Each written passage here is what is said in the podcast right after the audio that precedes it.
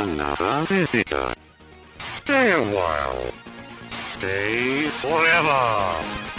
Ein Podcast über alte Spiele von zwei alten Männern. Heute mit Christian Schmidt und Fabian Käufer.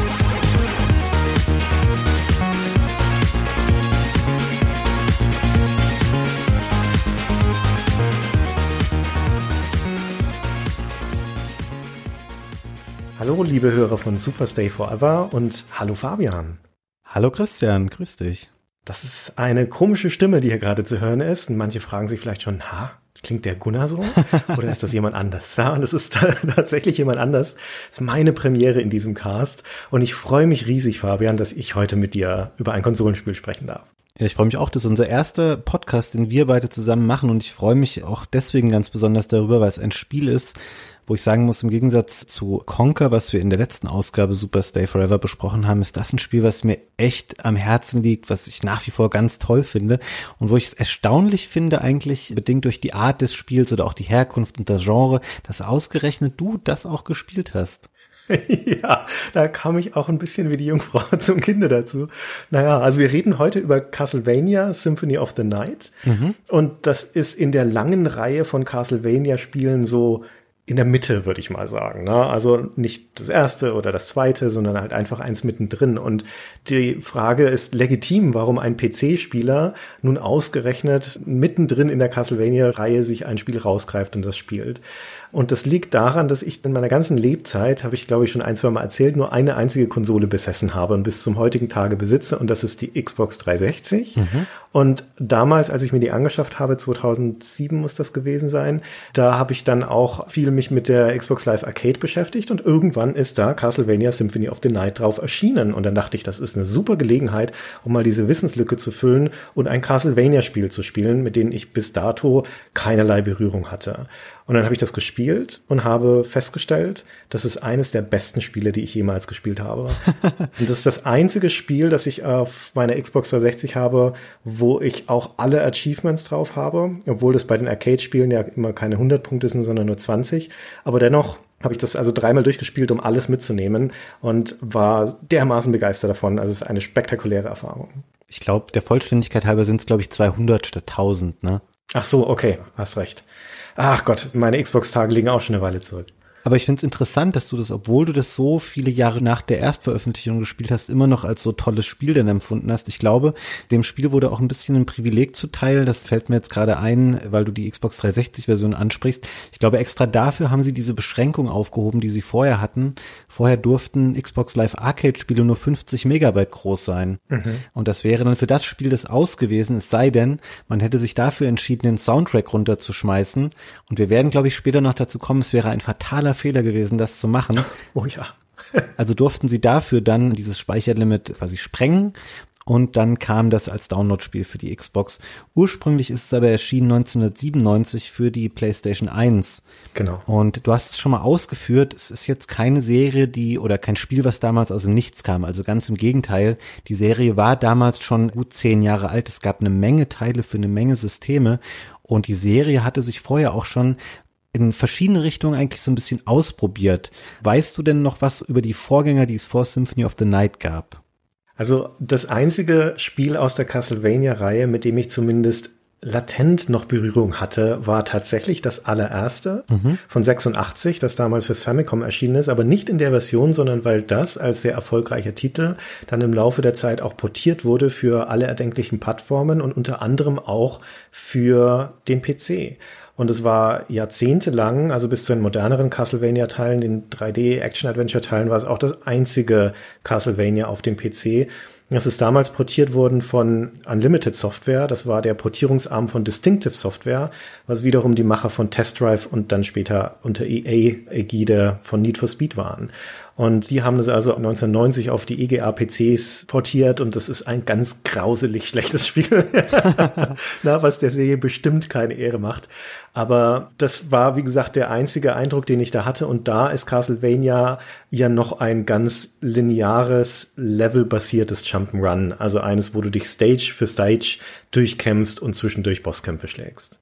Genau, es ist halt wirklich so ein ganz geradliniges Actionspiel mit einem Helden aus der, die Familie heißt Belmont, die lange Zeit die Hauptrolle spielt innerhalb der Castlevania-Reihe. Und es ist so eine Dynastie der Vampirjäger, immer ausgestattet mit einer Peitsche. Und die zieht los in der Regel in Draculas Schloss, um da Dracula zu besiegen und auf dem Weg dorthin noch eine ganze Menge Monster. Und du läufst ganz klassisch von Level zu Level, hast ein bisschen Energie und stirbst auch schön oft, weil die Spiele halt damals sehr kurz und dafür aber sehr schwer waren und das hat Castlevania ausgezeichnet. Und interessant daran ist, dass schon ganz am Anfang der Serie, also wir kennen halt alle hier dieses Castlevania, was es gab, was du jetzt gerade angesprochen hast. Es gab dazu aber auch ein Spiel, das nannte sich Vampire Killer. Das erschien für das MSX2, das waren diese Heimcomputer, und das war ähnlich, aber schon ein bisschen anders angelegt in der Struktur. Es war nämlich ein bisschen offener, was die Levelgestaltung anging und war nicht so ein ganz, ich laufe schnurstracks von A nach B Actionspiel, was aber hierzulande oder im Westen generell eigentlich keiner groß kennt.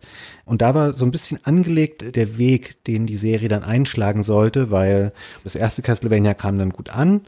Dann kam ein Jahr später schon das zweite, das nannte sich dann Simon's Quest. Und da war es so, dass es bewusst schon auch sehr viel offener gestaltet war. Es gab eine offenere Spielstruktur, es gab so leichte Rollenspielelemente. Allerdings wurde es von vielen Spielern auch als ein bisschen verwirrend empfunden und das überforderte die damals noch. Dann haben sie es wieder zurückgeschraubt in den Folgespielen, also namentlich Castlevania 3 fürs NES und vor allem dann auch ein Spiel, was immer sehr gelobt wird von vielen Castlevania-Fans, ist der Super Nintendo-Ableger, das Super Castlevania 4. Da sind wir dann schon Anfang der 90er. Das ist quasi eigentlich ein Reboot oder ein Remake des ersten Spiels, halt wirklich wieder ganz geradlinig, dafür aber sehr viel schöner, sehr viel attraktiver viele dieser Pseudo-3D-Effekte, die das Super Nintendo beherrschte, bevor sie dann in einem auch super interessanten Spiel, was du dir vielleicht auch nochmal zu Gemüte führen solltest, wenn du es nicht kennst, weil es auch für sich genommen ganz kurios ist, das 1993 erschienene Rondo of Blood. Sagt dir das was? Es sagt mir insofern was, weil es ja zumindest storytechnisch der direkte Vorläufer von dem Symphony of the Night ist, über das wir heute reden. Genau, es erschien für die PC Engine, für diese vor allem in Japan beliebte Konsole, die so ein Zwischending zwischen 8 und 16-Bit war und da gab es auch einen CD-ROM-Add-on für. Und dieses Rondo of Blood hatte ein sehr interessantes quasi Video-Intro mit deutscher Sprachausgabe in der japanischen Version, wo so ein bisschen auch die Geschichte um Dracula erzählt wird. Also super interessant, sich das heute nochmal anzuschauen. Und das war dann auch wieder so, du hattest verschiedene Wege innerhalb der Levels, verschiedene Verzweigungen. Du hattest schon noch eine klassische Struktur an, das ist Level 1, das ist Level 2, aber es gab verschiedene Abzweigungen und Wege, die du gehen konntest. Das Spiel haben sie zwei Jahre später nochmal quasi auch wieder geremaked auf dem Super Nintendo, was an sich die deutlich potentere Konsole war. Und da war es dann wieder so dumped down. Das heißt, es gab weniger Abzweigungen, es gab weniger Möglichkeiten der individuellen Spielausgestaltung und darum war es auch eine ziemliche Enttäuschung. Und dann gingen noch mal zwei Jahre ins Land, bis man schließlich auf der PlayStation war. Und dann stellte sich für Konami natürlich die große Frage, was machen wir jetzt mit dieser Spielereihe, die wir jetzt gut zehn Jahre ganz erfolgreich so durch das 2D-Feld geschliffen haben? Weil eigentlich wäre auf der PlayStation jetzt ein Schritt unabdingbar. Die Konsolen waren ja schon etabliert. PlayStation, Saturn, das N64 gab es auch schon. Es hätte eigentlich ein 3D-Spiel werden müssen, doch man entschied sich dann dagegen. Weißt du, warum man sich dagegen entschieden hat? Weil dieser Kontext fehlt mir ein bisschen von dieser Zeit, warum diese Entscheidung bei Symphony of the Night so ausgefallen ist. Nur was drumherum passiert ist, das habe ich natürlich auch mitbekommen, dass auf den damaligen 3D-Konsolen, also im Speziell auf der PlayStation, aber halt auch auf dem N64, dass dort große ehemalige Plattformer, Jump'n'Run-Marken wie ein Mario zum Beispiel oder auch Rollenspielmarken wie ein Zelda auf 3D gegangen sind und auf einmal also nicht nur die 3D-Grafik hattest, sondern vor allen Dingen auch die Perspektive sich geändert hat von der Seitenansicht auf eine Schulterperspektive.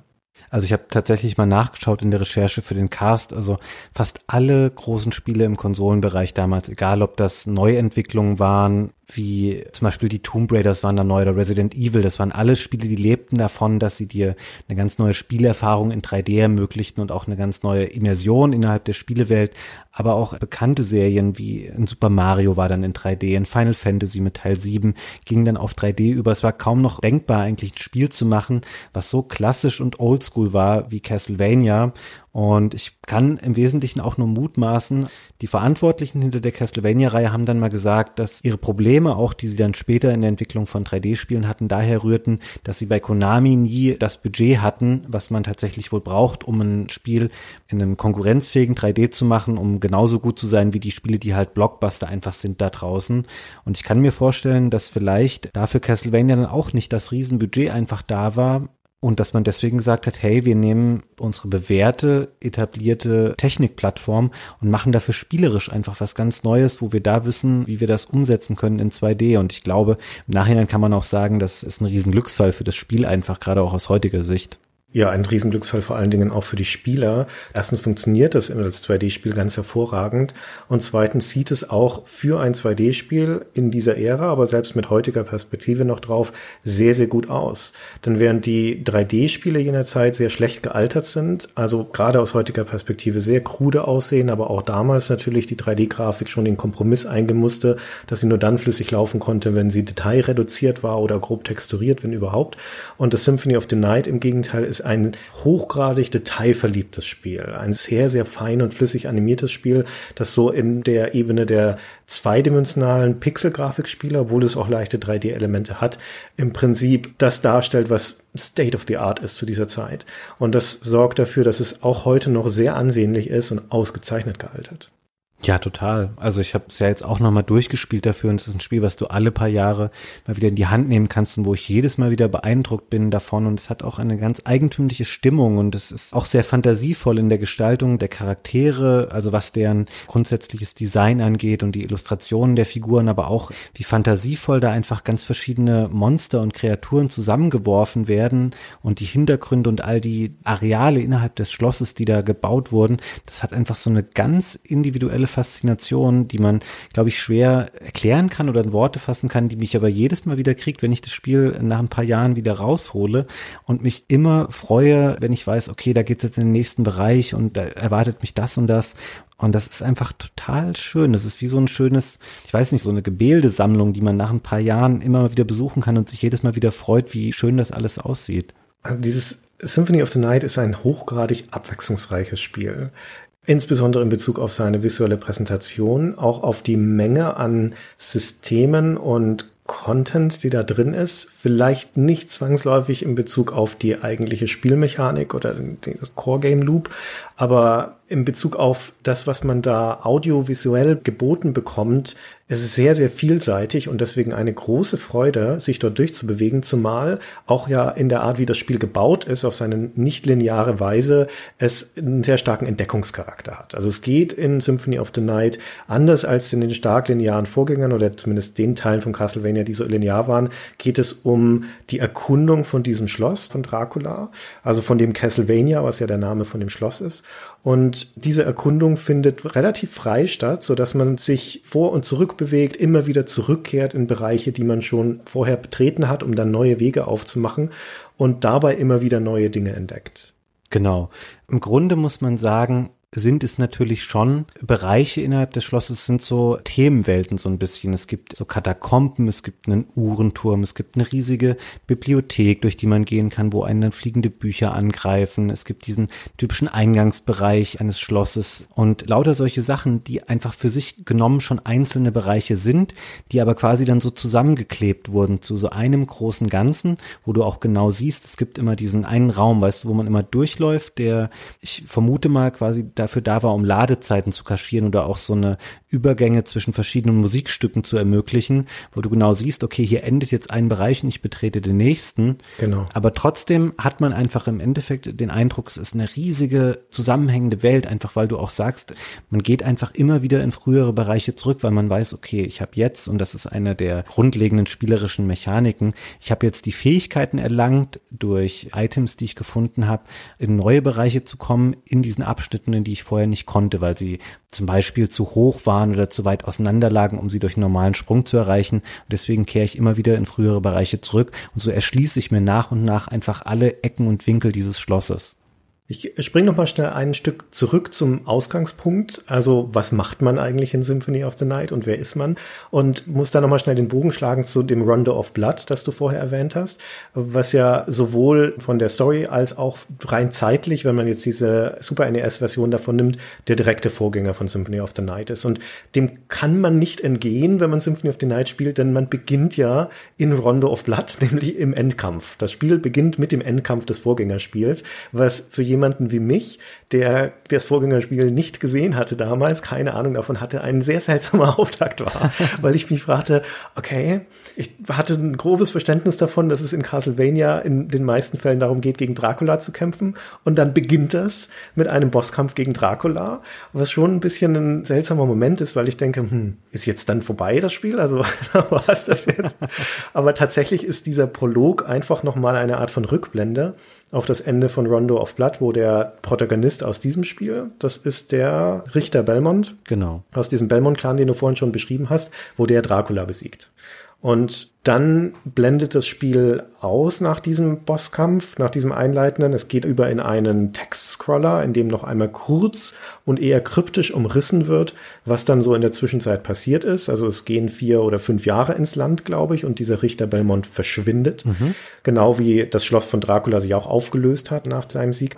Und fünf Jahre später ist das Schloss auf einmal wieder da nicht aber der Richter Belmont. Und normalerweise, wenn das Dracula in sein Schloss auftauchen, ist sofort ein Belmont zur Stelle, stürmt da rein, schlägt alles kaputt, na, und dann ist alles wieder gut. Aber in diesem Fall hörst du das Grillen zirpen, das Schloss steht da und niemand kommt. Ja, und dann muss jemand anderes quasi zur Rettung einspringen und zwar Alucard. Mhm. Und Alucard ist ein Charakter, den man zu dem Zeitpunkt als Castlevania-Fan schon kennt, weil er nämlich in Castlevania 3 schon mal als spielbarer Nebencharakter aufgetaucht ist, neben dem damaligen Held Trevor Belmont. Und dieser Alucard hat jetzt also wieder einen Auftritt und dieses Mal als Protagonist. Und der ist wenig verschleiert, wie man seinem Namen schon entnehmen kann. Der Name Alucard ist Dracula rückwärts geschrieben. Das ist der Sohn von Dracula. Und dieser Sohn zieht nun also aus, um seinen eigenen Vater um die Ecke zu bringen. Genau, das ist die Motivation dahinter. Und außerdem gibt's da noch Maria, ich glaube, sie heißt Maria Renard. Mhm. Das ist quasi eine Verbündete von Richter Belmont gewesen im Vorspiel. Und auch die taucht innerhalb des Schlosses immer wieder auf und ist quasi gemeinsam mit Alucard auf der Suche. Und ich weiß nicht, wie sehr wir uns jetzt hier in Spoiler-Territory bewegen. Das müssen wir, glaube ich, später eh machen, wenn wir dann auf den Twist nach der ersten Spielhälfte kommen. Man findet dann auch raus, was mit Richter ist und hat dann ein bisschen den Eindruck, er wäre jetzt selber verrückt geworden und der neue Herr dieses Schlosses. Aber es ist dann doch alles ein bisschen komplizierter am Ende des Tages. Ich habe das Gefühl, ich bin jetzt wie gesagt nicht so tief drin in den ganzen japanischen Spielen und auch in der japanischen Erzählkultur, aber von dem, was ich da bisher so mitbekommen habe, jetzt primär als Spieler, auch ein bisschen über Animes und sowas, habe ich das Gefühl, die sind entweder sehr geschwätzig, die japanischen Spiele, oder im anderen Extrem sehr schweigsam und sehr fragmentarisch. Und das Symphony of the Night fällt definitiv in diese zweite Liga. Wenn man keine der vorherigen Serienteile gespielt hat, dann hat man absolut keine Ahnung am Anfang, was hier eigentlich vor sich geht. Also zumindest ging mir das so. Und auch die weiteren Erzählschnipsel, die immer mal wieder eingestreut sind, man trifft die Maria ab und zu, man trifft diesen Richter zwischendurch und so, die dienen auch nicht so viel zur Aufklärung. Und ich hatte das Gefühl, als ich das erste Mal Symphony of the Night gespielt habe, dass ich hier ein Spiel spiele, das eine riesige Menge Lore hat und ich spiele hier einen kleinen Ausschnitt von einer viel größeren Geschichte, die ich eigentlich kennen müsste, weil ich die gesamten Vorgänge hätte gespielt haben müssen. Also das war mein Eindruck, weil mir das Spiel so nahe legte durch seine sehr sporadische Erzählung, dass das jetzt nicht notwendig hat, hier nochmal alles zu erzählen, weil das müsste ich ja eh schon wissen. Und das beginnt schon mit diesem Bosskampf am Anfang mit dem Dracula, wo der Richter und der Dracula nochmal ein kleines Gespräch miteinander führen und der Dracula dann diesen berühmten Satz sagt, mit dem er seinen Dialog beendet, What is a man but a miserable bag of secrets? Nachdem das auch in Sprachausgabe ist im Englischen, können wir uns das gleich nochmal im Original anhören. What is a man? A miserable little pile of secrets. But enough talk. How about you? Und das ist so ein typischer Satz, der klingt sehr profund, ist aber, wenn man eine Sekunde drüber nachdenkt, einfach nur Quark. Ja, was ist ein Mann außer eine Tüte voller Geheimnisse? Eine traurige Tüte voller Geheimnisse. Hä? Was genau soll der philosophische Sinn von diesem Satz sein? Aber ich saß da damals davor und dachte, das macht bestimmt volle Kanne Sinn, wenn ich nur das Vorgängerspiel gespielt hätte. Und du kannst es mir jetzt erklären, Fabian, macht das irgendwie Sinn? Macht das bei Rondo auf Platz Sinn? Macht das hier irgendwie Sinn? Also ich glaube, es ist einfach ein bisschen eine sehr eigenwillige Übersetzung. Und ich muss sagen, dass ich mich eher daran erinnere, als ich es gespielt habe damals, dass ich schon dachte, hm, die Sprecher klingen aber komisch und die betonen auch alles so komisch, aber war da noch, glaube ich, nicht zu dem Urteil irgendwie bereit zu sagen, okay, das Spiel ist einfach bei allem, was audiovisuell sehr toll ist, Spiel ist sehr, sehr, sehr schlecht vertont, was die Sprachausgabe angeht. Also es ist wirklich legendär schlecht. Das Skript ist schlecht, die Sprecher sind schlecht und da fallen dann eben auch mal so Sätze, die so wahnsinnig tiefgründig dann klingen sollen, wie das, was du jetzt zitiert hast. Wusstest du übrigens, das stammt eigentlich nicht original aus dem Spiel, sondern das ist ein Zitat von einem französischen Schriftsteller, ne? Ach nee, ehrlich? Mhm. Okay, dann habe ich Konami da vielleicht Unrecht getan. Im französischen Original macht das bestimmt total viel Sinn. Ich weiß auch nicht, wie der Zusammenhang ist, warum es dann da im Spiel zitiert wird. Ich glaube, das macht relativ wenig Sinn. Aber da es eben so eigentümlich ist, ich glaube, er sagt sogar, es ist nicht Back of Secrets, sondern Pile of Secrets. Also ein, wie hattest du es übersetzt? Ein bemitleidenswerter Stapel. Ein trauriger Haufen von Geheimnissen. Ja, Genau, ja, das ist schon recht komisch und kurios und ich glaube, es entspricht auch gar nicht unbedingt dem original japanischen Skript, was dann da gesprochen wird am Anfang. Es gibt eher schon mal so einen Vorgeschmack darauf, wie später sich dann die Sprachausgabe im Spiel so darstellen wird, weil da kommen wirklich noch Sachen, die sind schon rein grammatikalisch einfach kompletter Schwachsinn. Mir ist es jetzt nicht so negativ aufgefallen, die Sprachausgabe. Ich habe aber auch nicht so einen richtigen Vergleich. Und wie gesagt, die Story in ihrer sehr einsilbigen Erzählweise hat für mich eh nicht sonderlich viel Sinn ergeben. Also diese Maria zum Beispiel ist ein Charakter aus dem Vorgängerspiel, aus dem Rondo of Blood. Es kommen noch diverse andere Figuren vor, die entweder zur Serie dazugehören, wie der Tod, der immer mal wieder auftaucht, oder der Dracula, oder eben diese ganzen Belmonts. Und ich dachte die ganze Zeit, ah ja, okay, die müsste ich jetzt vielleicht kennen und alles würde einen Sinn machen, wenn ich jetzt wüsste, wie die zusammenhängen aber nachdem ich das nicht weiß, ist es auch schon wurscht, weißt du? So doll ist die Story jetzt auch nicht. Ich muss den Dracula umhauen, okay, so viel habe ich verstanden. Und der Rest interessiert mich dann jetzt nicht so. Ich habe erst durch das Einlesen und die Recherche erfahren, dass sie ja diese ganze Sprachausgabe auch mal ausgetauscht haben. Also dann für das PSP-Remake von dem Spiel wurde alles neu vertont und auch neu geschrieben. Da sagt dann Dracula auch nicht mehr eben dieses Miserable Pile of Secrets, sondern da sagt er, what is mankind auch, also die Menschheit, but a cesspool of hatred and lies, also ein Pfuhl von Hass und Lügen. Ganz schön starkes Statement auf jeden Fall. Ja, aber das macht sogar noch mehr Sinn, ja. Also klar, dass die Menschheit an sich dazu tendiert, sich gegenseitig zu hassen und zu belügen, da kann ich mich noch dahinter stellen. Mehr als, dass sie ein Haufen von Geheimnissen sein soll. Aber wenn wir jetzt wirklich gerade schon über die Sprachausgabe sprechen und du sagst, es ist dir nicht so negativ aufgefallen, dann lass uns doch bitte jetzt direkt einmal eine Stelle anhören, die ich rausgesucht habe, wo ich wirklich dachte, das kann einfach nicht ernst gemeint sein. Das ist ein Zitat und das können wir uns einmal kurz anhören. You have ever been the ally of humans. Have you forgotten what they did to your mother? Think you I would forget such a thing? No. So, da sagt er wirklich, think you I would forget such a thing.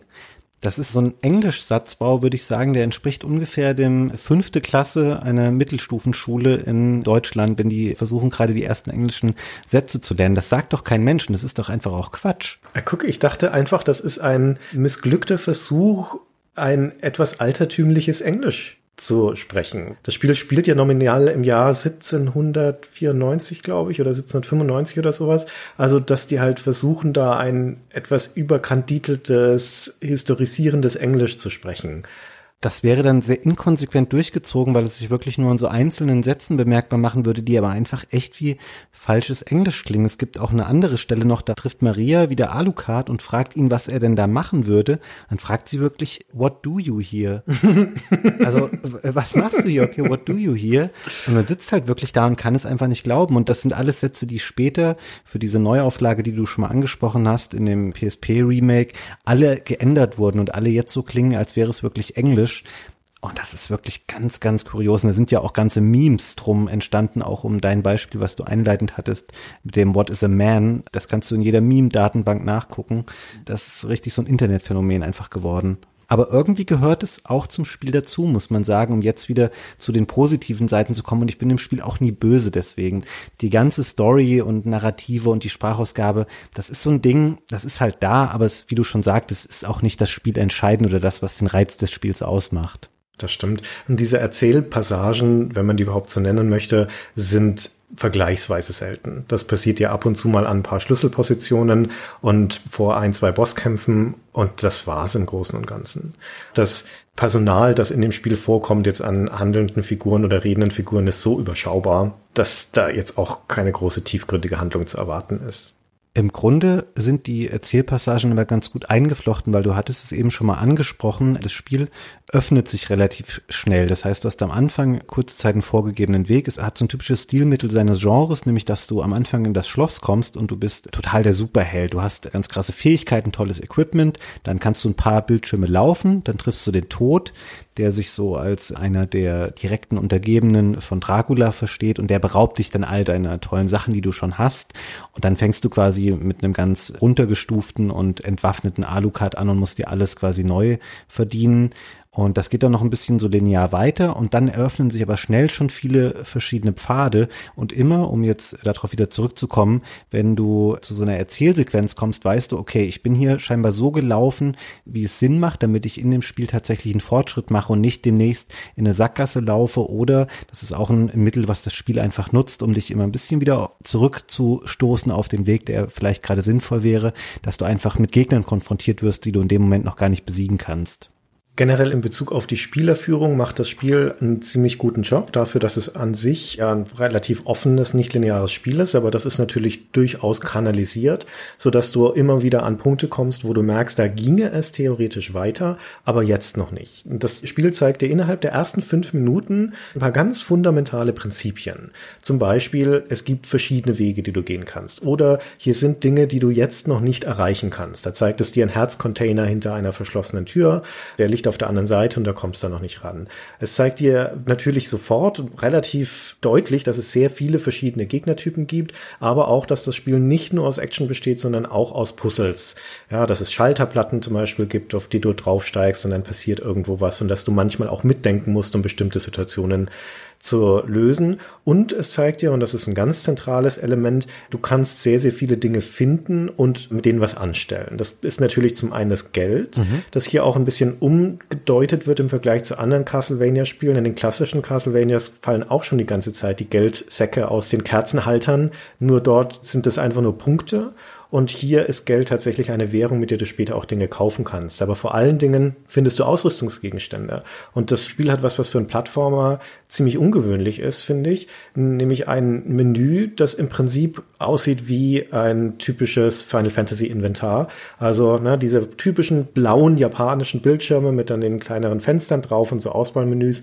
Und da zeigt dir das, sobald du das das erste Mal aufrufst, was du eigentlich alles zur Ausstattung deines Charakters finden kannst, nämlich verschiedene Ausrüstungsgegenstände, Waffen, Schilde, Helme, Rüstungen, ein Umhang, zwei Schmuckstücke, dann diverse Gegenstände, die du nur einmal benutzen kannst, also so Heiltränke und solche Geschichten. Und dann hast du verschiedene Charakterwerte, na, sowas wie Angriffskraft, Verteidigungsstärke, Intelligenz, Glückswert.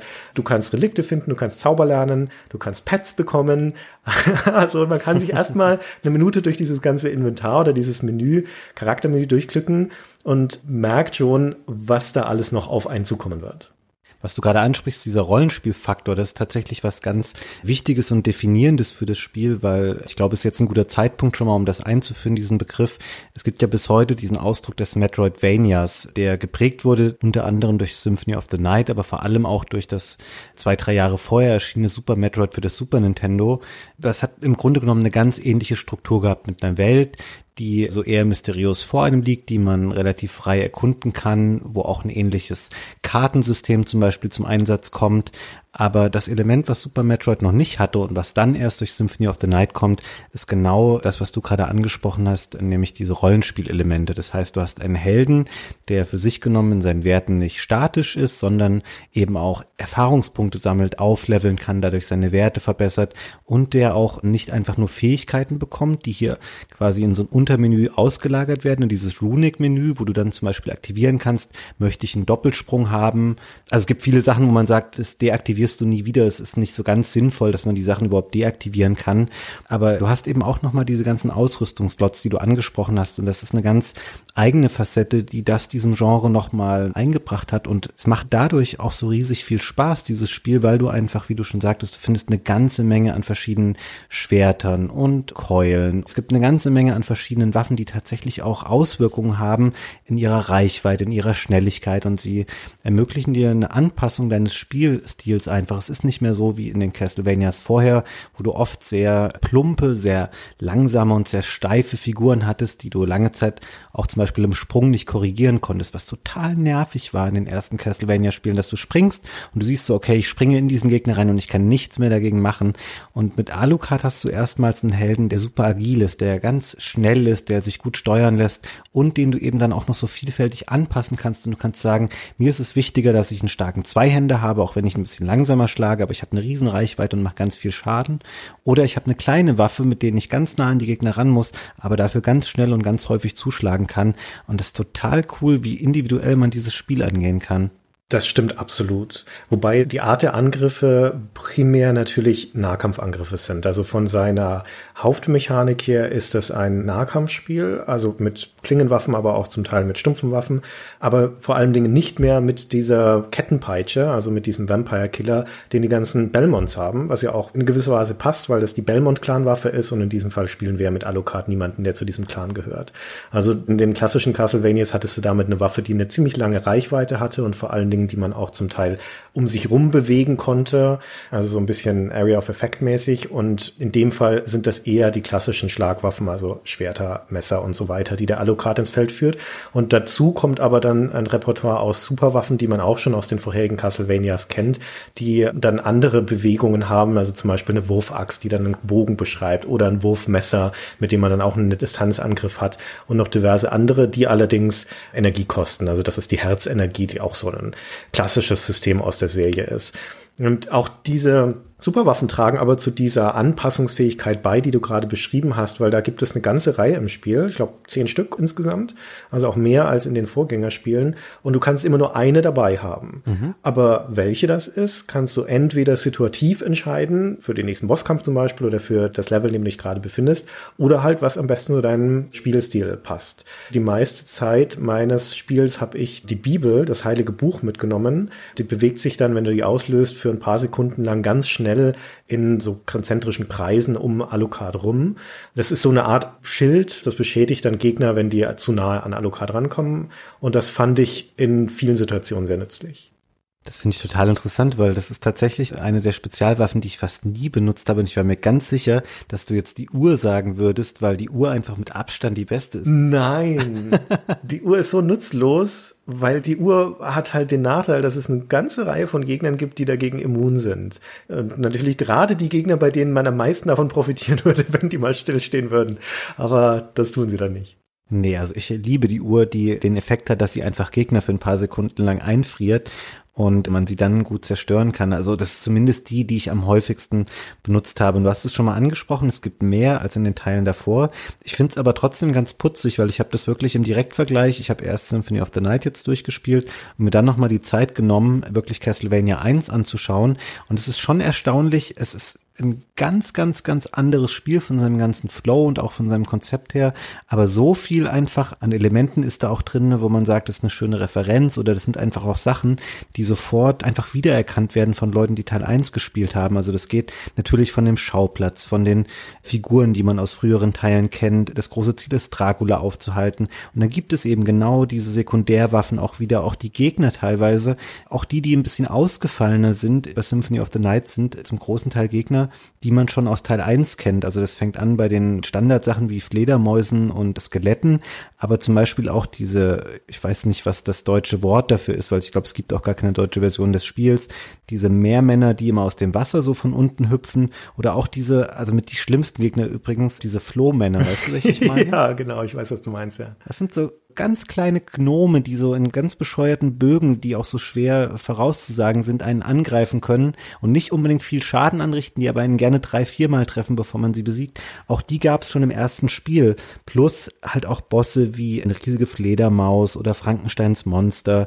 All das sind Sachen, die ganz klare Referenzen einfach sind an die alten Spiele. Sie haben auch so eine schöne Mischung geschaffen zwischen, hey, wir haben hier wirklich ein ganz neues Spiel, was eine neue Castlevania Spielerfahrung ist, aber alle Leute, die vorher schon mal einen Teil gespielt haben, erkennen halt auch wieder, wo alles herkommt, was in dem Spiel drin ist oder sehr vieles davon.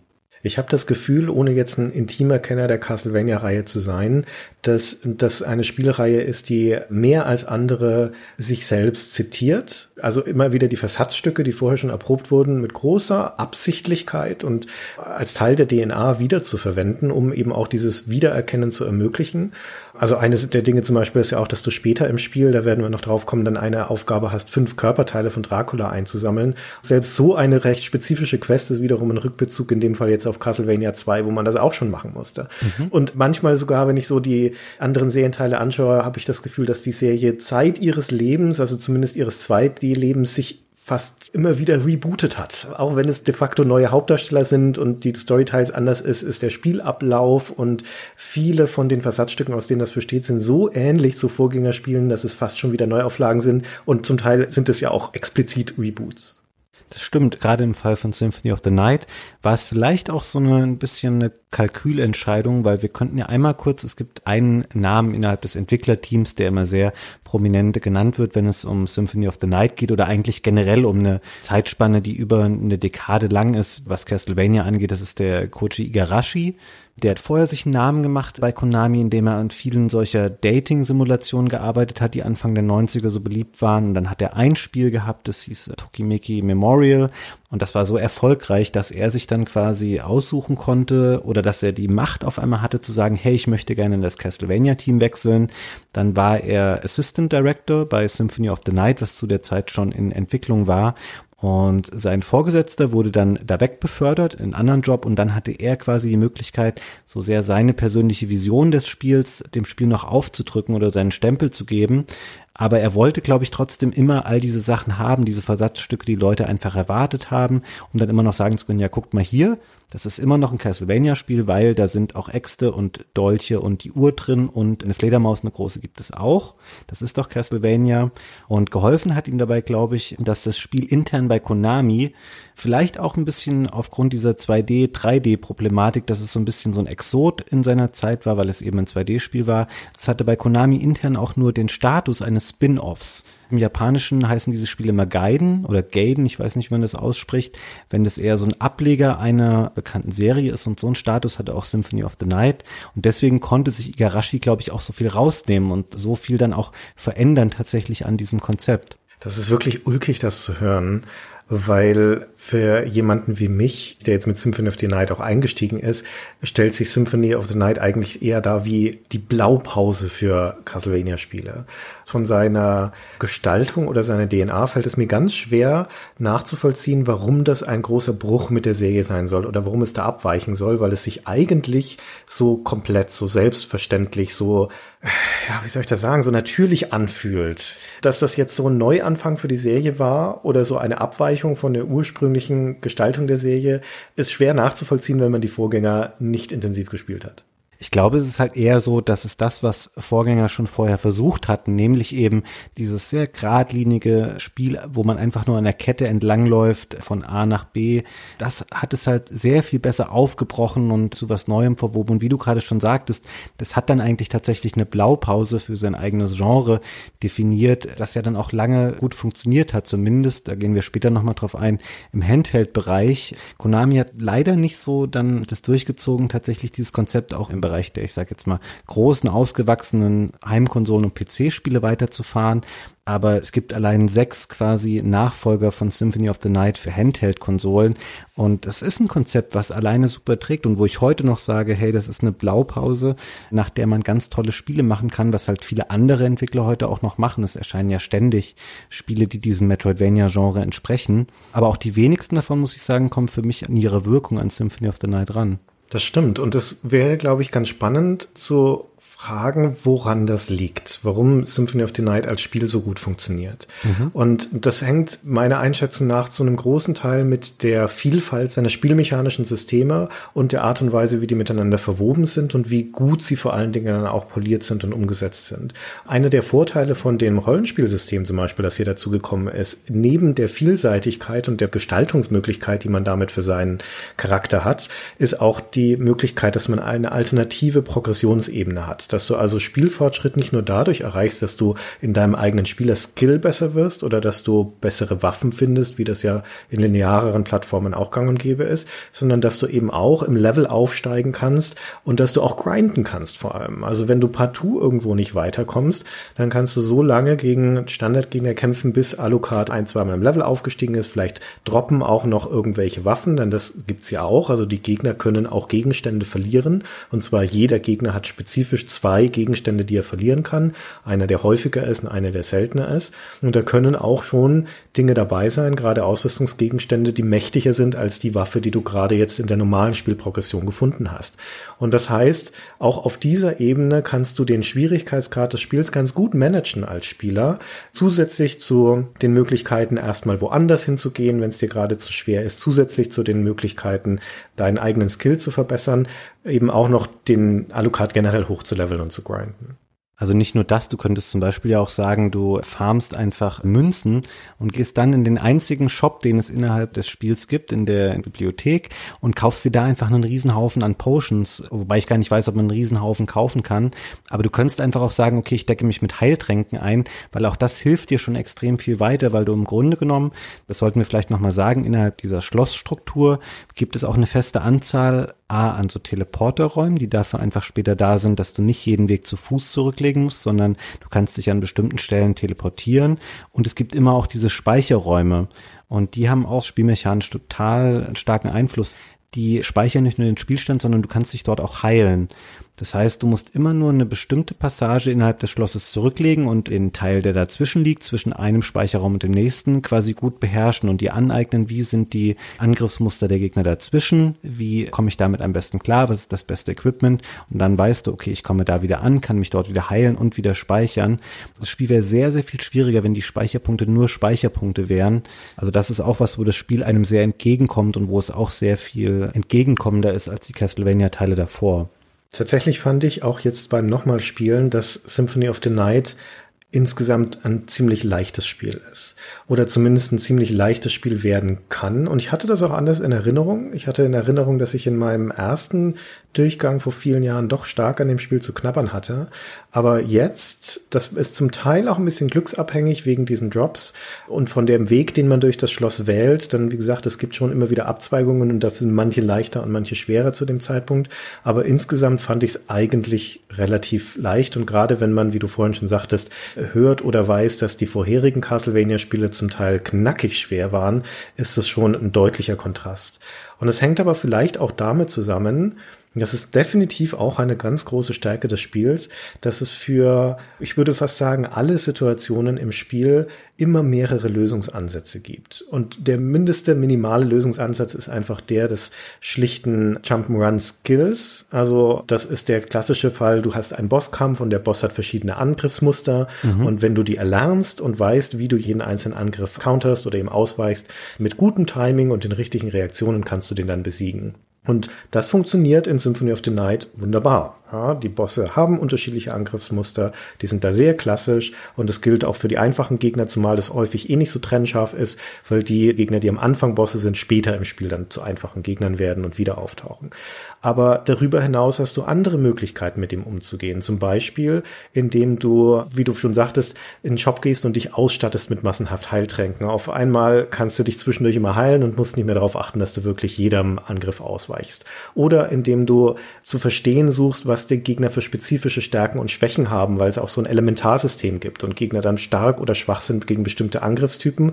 Und wenn du die entsprechenden Items besitzt oder entsprechende Ausrüstungsgegenstände, die zum Beispiel Feuerschaden machen, dann macht dir das dein Leben wesentlich leichter.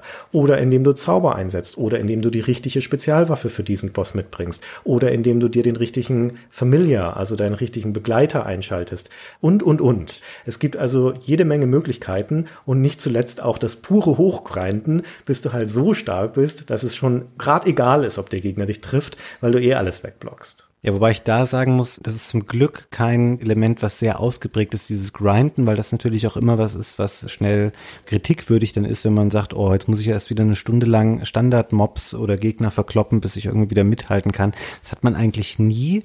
Und ich finde es schön, wie du es gerade beschrieben hast, diese Vielzahl der Möglichkeiten, weil ich bin mir ganz sicher, dass es da draußen eine Menge Spieler gibt, die das Spiel ganz anders gespielt haben, als du es gespielt hast und auch wieder ganz anders, als ich es gespielt habe, weil zum Beispiel die magischen Zaubersprüche, ich glaube, es gibt acht insgesamt von denen und ich sag dir ganz ehrlich, ich habe das Spiel schon echt oft durchgespielt in den letzten 20 Jahren. Ich könnte jetzt gerade, glaube ich, zwei oder drei davon nennen, weil es einfach für mich was ist, was nie für mich eine Rolle gespielt hat. Ich habe immer nur den ersten, es gibt diesen, der nennt sich Dark Metamorphosis. Wenn man den aktiviert, und das ist auch übrigens ganz lustig gemacht, weil die aktiviert werden durch so Kombinationen aus verschiedenen Richtungstasten und dann einen Knopf, so ähnlich wie so ein Feuerball bei Street Fighter. So aktiviert man die Zaubersprüche bei Symphony of the Night.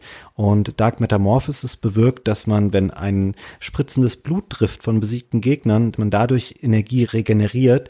Und das habe ich eingesetzt, aber mit den anderen Zaubern habe ich mich ehrlich gesagt nie so beschäftigt. Ich finde das super, dass du sagst, weil mir ging das ganz genauso. Ich habe auch die Zauber ein, zwei, dreimal ausprobiert aus Neugierde, auch weil sie immer schöne Effekte haben, aber dann habe ich sie im Spielablauf nie benutzt. Und das ging mir nicht nur mit den Zaubern so, sondern mit diversen Systemen. Und ich finde das an sich sehr, sehr cool, weil es nämlich dazu führt, wie du schon sagtest, dass die Spielerfahrungen extrem unterschiedlich sein können zwischen Spielern, aber auch zwischen einzelnen Spieldurchgängen. Und für mich ist das ein Element von japanischem Game Design, das sieht man in japanischen Spielen viel häufiger als in westlichen Spielen, das ich meistens für eine Stärke halte, nämlich eine riesige Fülle von miteinander verbundenen, in Wechselwirkung stehenden Systemen, die nicht notwendig sind, sie alle zu durchsteigen und zu benutzen, aber die dir zur Verfügung Verfügung stehen. Final Fantasy ist auch so eine Serie, die ganz genauso funktioniert, also zumindest in ihren älteren Teilen. Und das schafft eine große Wahlfreiheit und einen großen Entdeckungsreichtum, aber auch eine gewisse Redundanz und Irrelevanz. Also ich habe zum Beispiel, wie du, nie gezaubert in Symphony of the Night. Ich habe nie diese ganzen Einmalwaffen benutzt, also die ganzen Bomben und die Spezialdinger und sowas. Du kannst dich ja auch noch verwandeln im Spiel. Es gibt dir drei Formen, die Alucard annehmen kann, nämlich diesen Nebel, die Fledermaus und den Wolf. Und Nebel und Fledermaus braucht man auch an Stellen, um Rätsel zu lösen. Und die sind auch zwangsläufig nützlich, auch an anderen Stellen. Und den Wolf habe ich nie benutzt. Ich auch nicht. ja, ich weiß bis heute nicht, wofür der gut sein soll. Und natürlich einen großen Teil der Ausrüstung, die es im Spiel gibt, habe ich nie benutzt und vermutlich auch nie gesehen. Weil es durch diese Drops und durch die wahnsinnige Masse an Sachen, die es gibt, und manche sind wahnsinnig selten, auch bei diesen Drops, ist es sehr wahrscheinlich, dass du die niemals bekommst. Diese Symphony of the Night ist für mich wie eine ganz große, mächtige Sahnetorte, die an sich schon super lecker aussieht und dann hat man da noch Zuckerguss drauf und Marzipanblumen und Streusel und Pudding und Grießbrei und noch eine Ananas reingesteckt und einen Schokoladenbrunnen und dann hat man noch zwei Triebwerke rangeschraubt, damit das Ganze auch fliegen kann. Ja, und das ist so für mich in einem Bild äh, so ein Spiel wie Symphony of the Night und das ist aber toll. Und es ist vor allen Dingen auch deswegen toll und da kommt eigentlich das gute Game Design dann nochmal richtig rein, was halt dann auch so ein Spiel auszeichnet, weil so eine Menge an Systemen kann auch einfach nur doof sein. Ja, das ist ja auch kein großer Skill, das alles dran zu flanschen, aber sie müssen ja halt auch Sinn haben und vor allem haben sie in Symphony of the Night Wechselwirkungen. Und dieses Dark Metamorphosis, das du gerade schon genannt hast, diesen Blutheilungszauber, ist ein echt, echt gutes Beispiel dafür. Weil der heilt eben Alucard, wie du es beschrieben hast, wenn er Gegnerblut vergießt oder davon getroffen wird. Und das heißt an sich schon mal, der braucht eine Klingenwaffe, die auch wirklich Blut vergießt. Denn wenn er da eine stumpfe Waffe benutzt, dann fließt kein Blut. Mhm. Und dann gibt es natürlich noch einen Ausrüstungsgegenstand, der heißt Bloodstone und der verdoppelt diesen Effekt, sodass er dann 16 Punkte heilt statt 8. Und dann gibt es ein Schwert namens Gurthang oder Girthang und das ist ein Schwert, das auch Blutheilung hat. Das heißt, wenn du damit triffst, kriegst du nochmal 8 HP und wenn der Dark Metamorphosis Zauber aktiv ist, ist das Schwert auch noch doppelt so stark, ja, dass es sich auch da wiederum verstärkt. Wenn du das alles weißt oder rausgefunden hast und das in Kombination benutzt, dann hast du in bestimmten Situationen deine Stärke als Spieler glatt mal verdoppelt oder verdreifacht und kriegst natürlich auch noch wahnsinnig viel Heilung dazu. Um den Preis aber wiederum, dass einfach nicht alle Gegner im Spiel auch tatsächlich Blut haben, wie zum Beispiel die ganzen Skelette oder steinerne Gegner oder sowas. Die haben halt einfach kein Blut. Das heißt, diese ganze Ausrüstung ist dann auch nur kontextuell sinnvoll in manchen Situationen und manchmal nicht. Und dieses Schwert ist natürlich auch noch ein Drop, ein seltener. Das muss man überhaupt erstmal bekommen. Ja, es stimmt. Es gibt auch vereinzelte Rüstungsgegenstände, die zum Beispiel auch im Set funktionieren. Und dann, wenn du sie zusammen equipst, dann auf einmal einen ganz starken Anstieg eines bestimmten Wertes verursachen.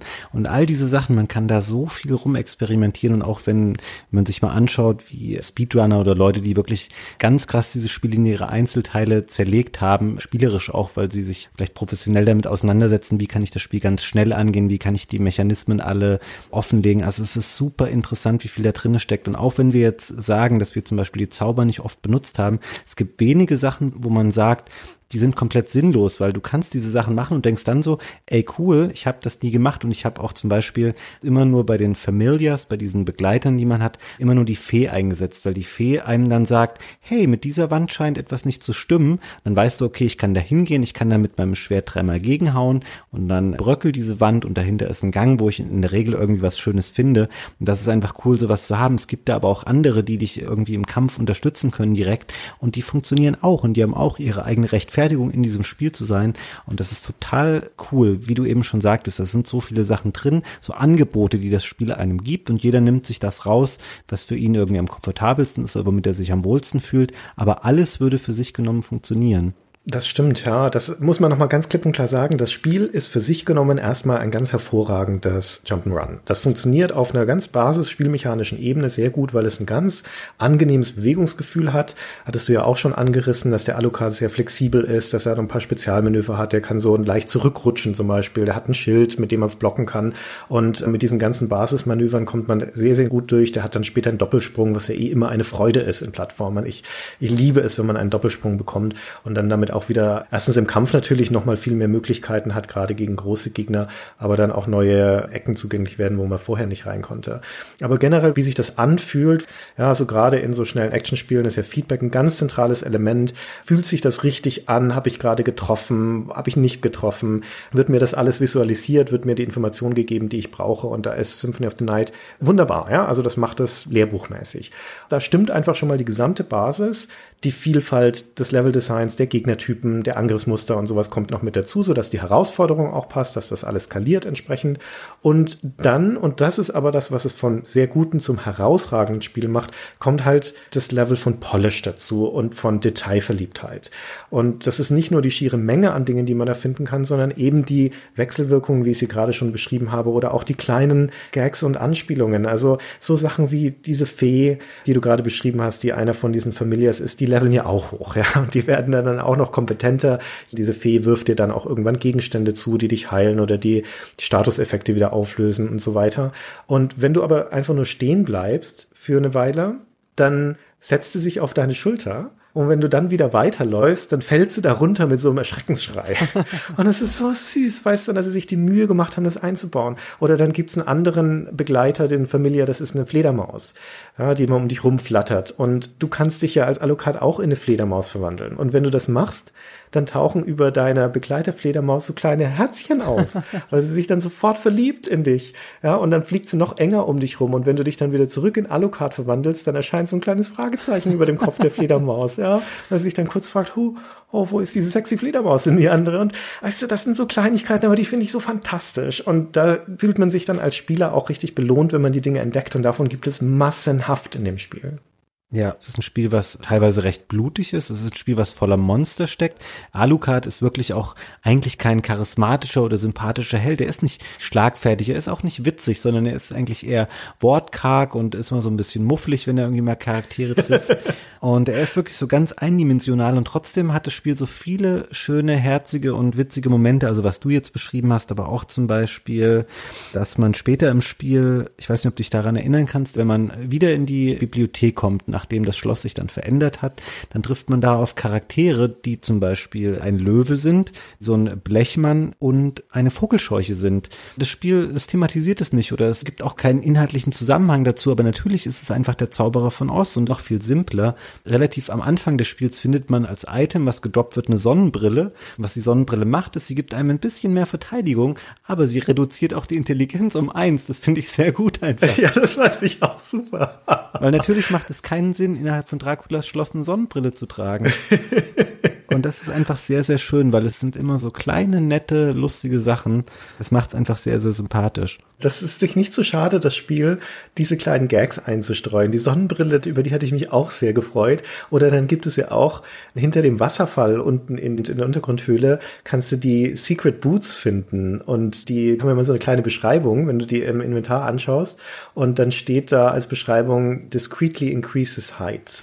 Also erhöht diskret deine Körpergröße. Und wenn du die anziehst, ist das Sprite tatsächlich ein ganz klein bisschen größer skaliert.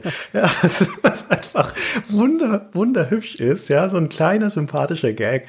So ein Wegwerf-Gag letztendlich, dafür den Gegenstand einzubauen.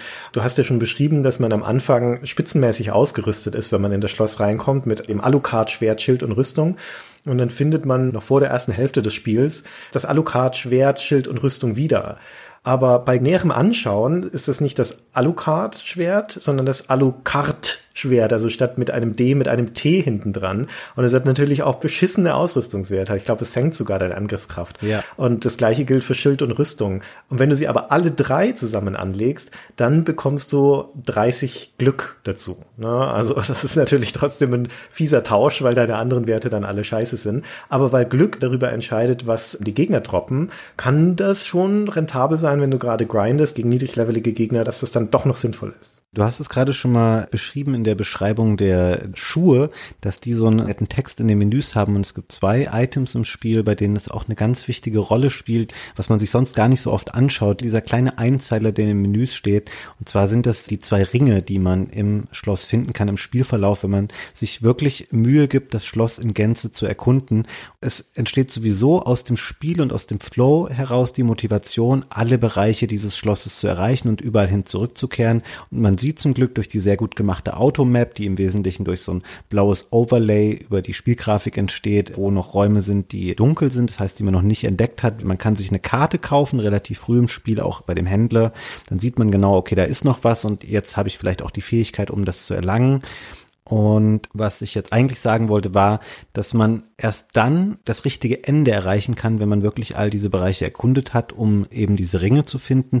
Denn wenn man das Spiel erstmals durchspielt, geht es, glaube ich, jedem so. Und ich bin mir ganz sicher, dass es für mich sogar lange Zeit zu Erst-Release damals so war, weil ich gar nicht weiß, ob ich da überhaupt schon Internet hatte oder ob man sich überhaupt schon darüber hätte informieren können, wie es eigentlich richtig geht. Ich nur dieses Ende hatte, von wegen, man trifft dann irgendwann auf Richter und er ist halt offenkundig einfach verrückt geworden und ist jetzt der neue Herrscher über Draculas Schloss. Man besiegt ihn dann, dann verabschiedet er sich am Ende und er hat sogar noch so eine Motivationsrede kurz parat, wo er sagt, ja, er hat das gemacht, weil er wollte, dass Dracula wiedergeboren wird, damit der Kampf zwischen Belmonts und Dracula immer weitergeht. Es ist so ein bisschen um seine eigene Existenz zu rechtfertigen, wo man denkt, okay, ist jetzt vielleicht nicht das allernachvollziehbarste, aber kann man schon machen. Dann ist er halt besiegt und man steht draußen in dem Schloss und sagt so, ja, schade, er ist jetzt tot. Ich glaube, man trifft dann Maria, glaube ich, auch nochmal und erklärt ihr, dass er jetzt gestorben ist, also Richter. Und dann ist das Spiel vorbei. Und man ahnt natürlich unterschwellig schon, okay, das ist vielleicht nicht das richtige Ende des Spiels. Und das kommt dann eben, indem man noch diese Ringe findet. Es ist ein bisschen krude dann, wenn man nicht diese Beschreibung liest, die ich eben ansprach, weil in den Ringen, wenn man beide hat, ergänzen die sich zu einem Satz diese Beschreibung, wo steht, trage die Ringe dort, wo die große Uhr ist oder sowas in der Art sinngemäß auf Deutsch ist es so. Und es gibt diesen einen Raum sehr zentral im Schloss, wo man dann hingehen kann und dann trägt man diese beiden Ringe, equipt die im Menü und dann öffnet sich da ein Gang und man kommt in so einen super, super secret Raum, wo man dann auch wieder Maria trifft und die gibt einem so heilige, was ist denn da dieses Wort für Goggles? Eine Brille eigentlich. Brille. Genau. Und damit kann man dann, wenn man dann wieder zu Richter geht, erkennen, da ist so eine kleine Kugel, so ein Orb, das um ihn rumschwebt und quasi sinnbildlich dafür steht, dass er beherrscht wird und unter einem Fluch einer bösen Macht steht, die ihn dazu zwingt, das zu tun. Und dann kann man eben diese Bannkugel besiegen und schaltet damit dann das sogenannte invertierte Schloss frei. Hm, ja. Das im Prinzip das Spiel von der Größe nochmal verdoppelt. Also wenn du dieses erste Ende nur erreichst und mir ging es genauso wie dir, ich bin auch bei diesem ersten Ende dann ausgestiegen oder das war das erste, was ich erreicht habe. Und tatsächlich hast du dann aber die Hälfte des Spiels nur gesehen, weil das ganze Schloss nochmal existiert, nur eben in gespiegelter Form. Und ich bin auch damals nur deswegen drauf gekommen, weil es auf der Xbox ja diese Achievements gibt und eines der Achievements ist, dass man einen Erforschungsgrad von 200,6 Prozent erreichen soll. Mhm. Also auch kurios ist also diese Nachkommastelle auch, aber je mehr du das Schloss erforscht, also jeder Raum, den du findest, trägt dazu bei. Näherst du dich der 100% an, bis du halt den Endkampf dann gegen Richter hast, den vermeintlichen Endkampf. Und tatsächlich ist der eigentliche Wert der Erforschung 200 0,6 Prozent, weil das ganze Spiegelschloss auch noch mit dazugehört. Und das ist schon ein deutlicher Fingerzeig, dass es da irgendwie noch mehr geben muss. Genau, und du hast es gerade schon mal angesprochen, es ist das Schloss, was dann auf dem Kopf steht. Es verändert grundsätzlich das Spielgefühl relativ stark und ich muss da sagen, es ist für mich jetzt nicht sagen eine Schwäche des Spiels, aber man merkt meiner Meinung nach schon in manchen Bereichen, dass das Schloss nicht von vornherein dafür konzipiert war, dass es auch in gespiegelter Form vom Ablauf her und von der Flüssigkeit, mit der man sich da durchbewegen kann, perfekt funktionieren soll, sondern es verschiebt sich viel in Richtung, dass man die Fledermaus braucht, um eben zu fliegen. Das ist natürlich sehr praktisch, dass es so eine Fähigkeit gibt, weil damit ist im Grunde genommen alles möglich. Du schaffst keine Hindernisse mehr, die man nicht umgehen kann, weil du einfach in jeden Winkel fliegen kannst. Aber die Frequenz dieses Fliegens mit der Fledermaus nimmt sehr stark zu.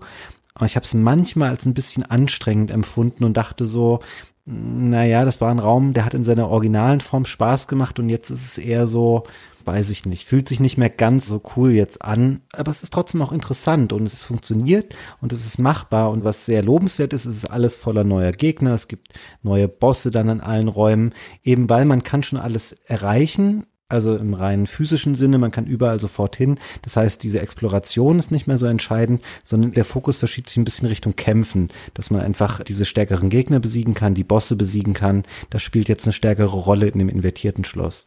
Also ich bin da vollkommen bei dir und teile die Einschätzung, das invertierte Schloss ist der schwächere Teil und genau aus dem Grund, den du genannt hast, weil der Bewegungsflow gebrochen wird. Das ist etwas, was in Jump'n'Runs generell eine Stärke ist und ein gutes Jump'n'Run ausmacht, meiner Meinung nach. Und im ersten Teil von Castlevania, also in dem normalen Schloss, ist es auch so, dass du dich in sehr fließenden Bewegungen dadurch bewegen kannst, sogar in der Kombination oder im Wechselspiel zwischen Kämpfen, Zuschlagen, Weiterlaufen, Springen und so weiter weil die Level dafür gebaut sind, das dir zu ermöglichen. Und das ist in dem invertierten Schloss gebrochen. Da wirst du ständig ausgebremst, schon allein durch diese Fledermausverwandlung, weil die immer den Alucard stoppt. Ja, dann ist er für eine Sekunde eingefroren, während er sich verwandelt und erst dann fliegt die Fledermaus langsam wieder an.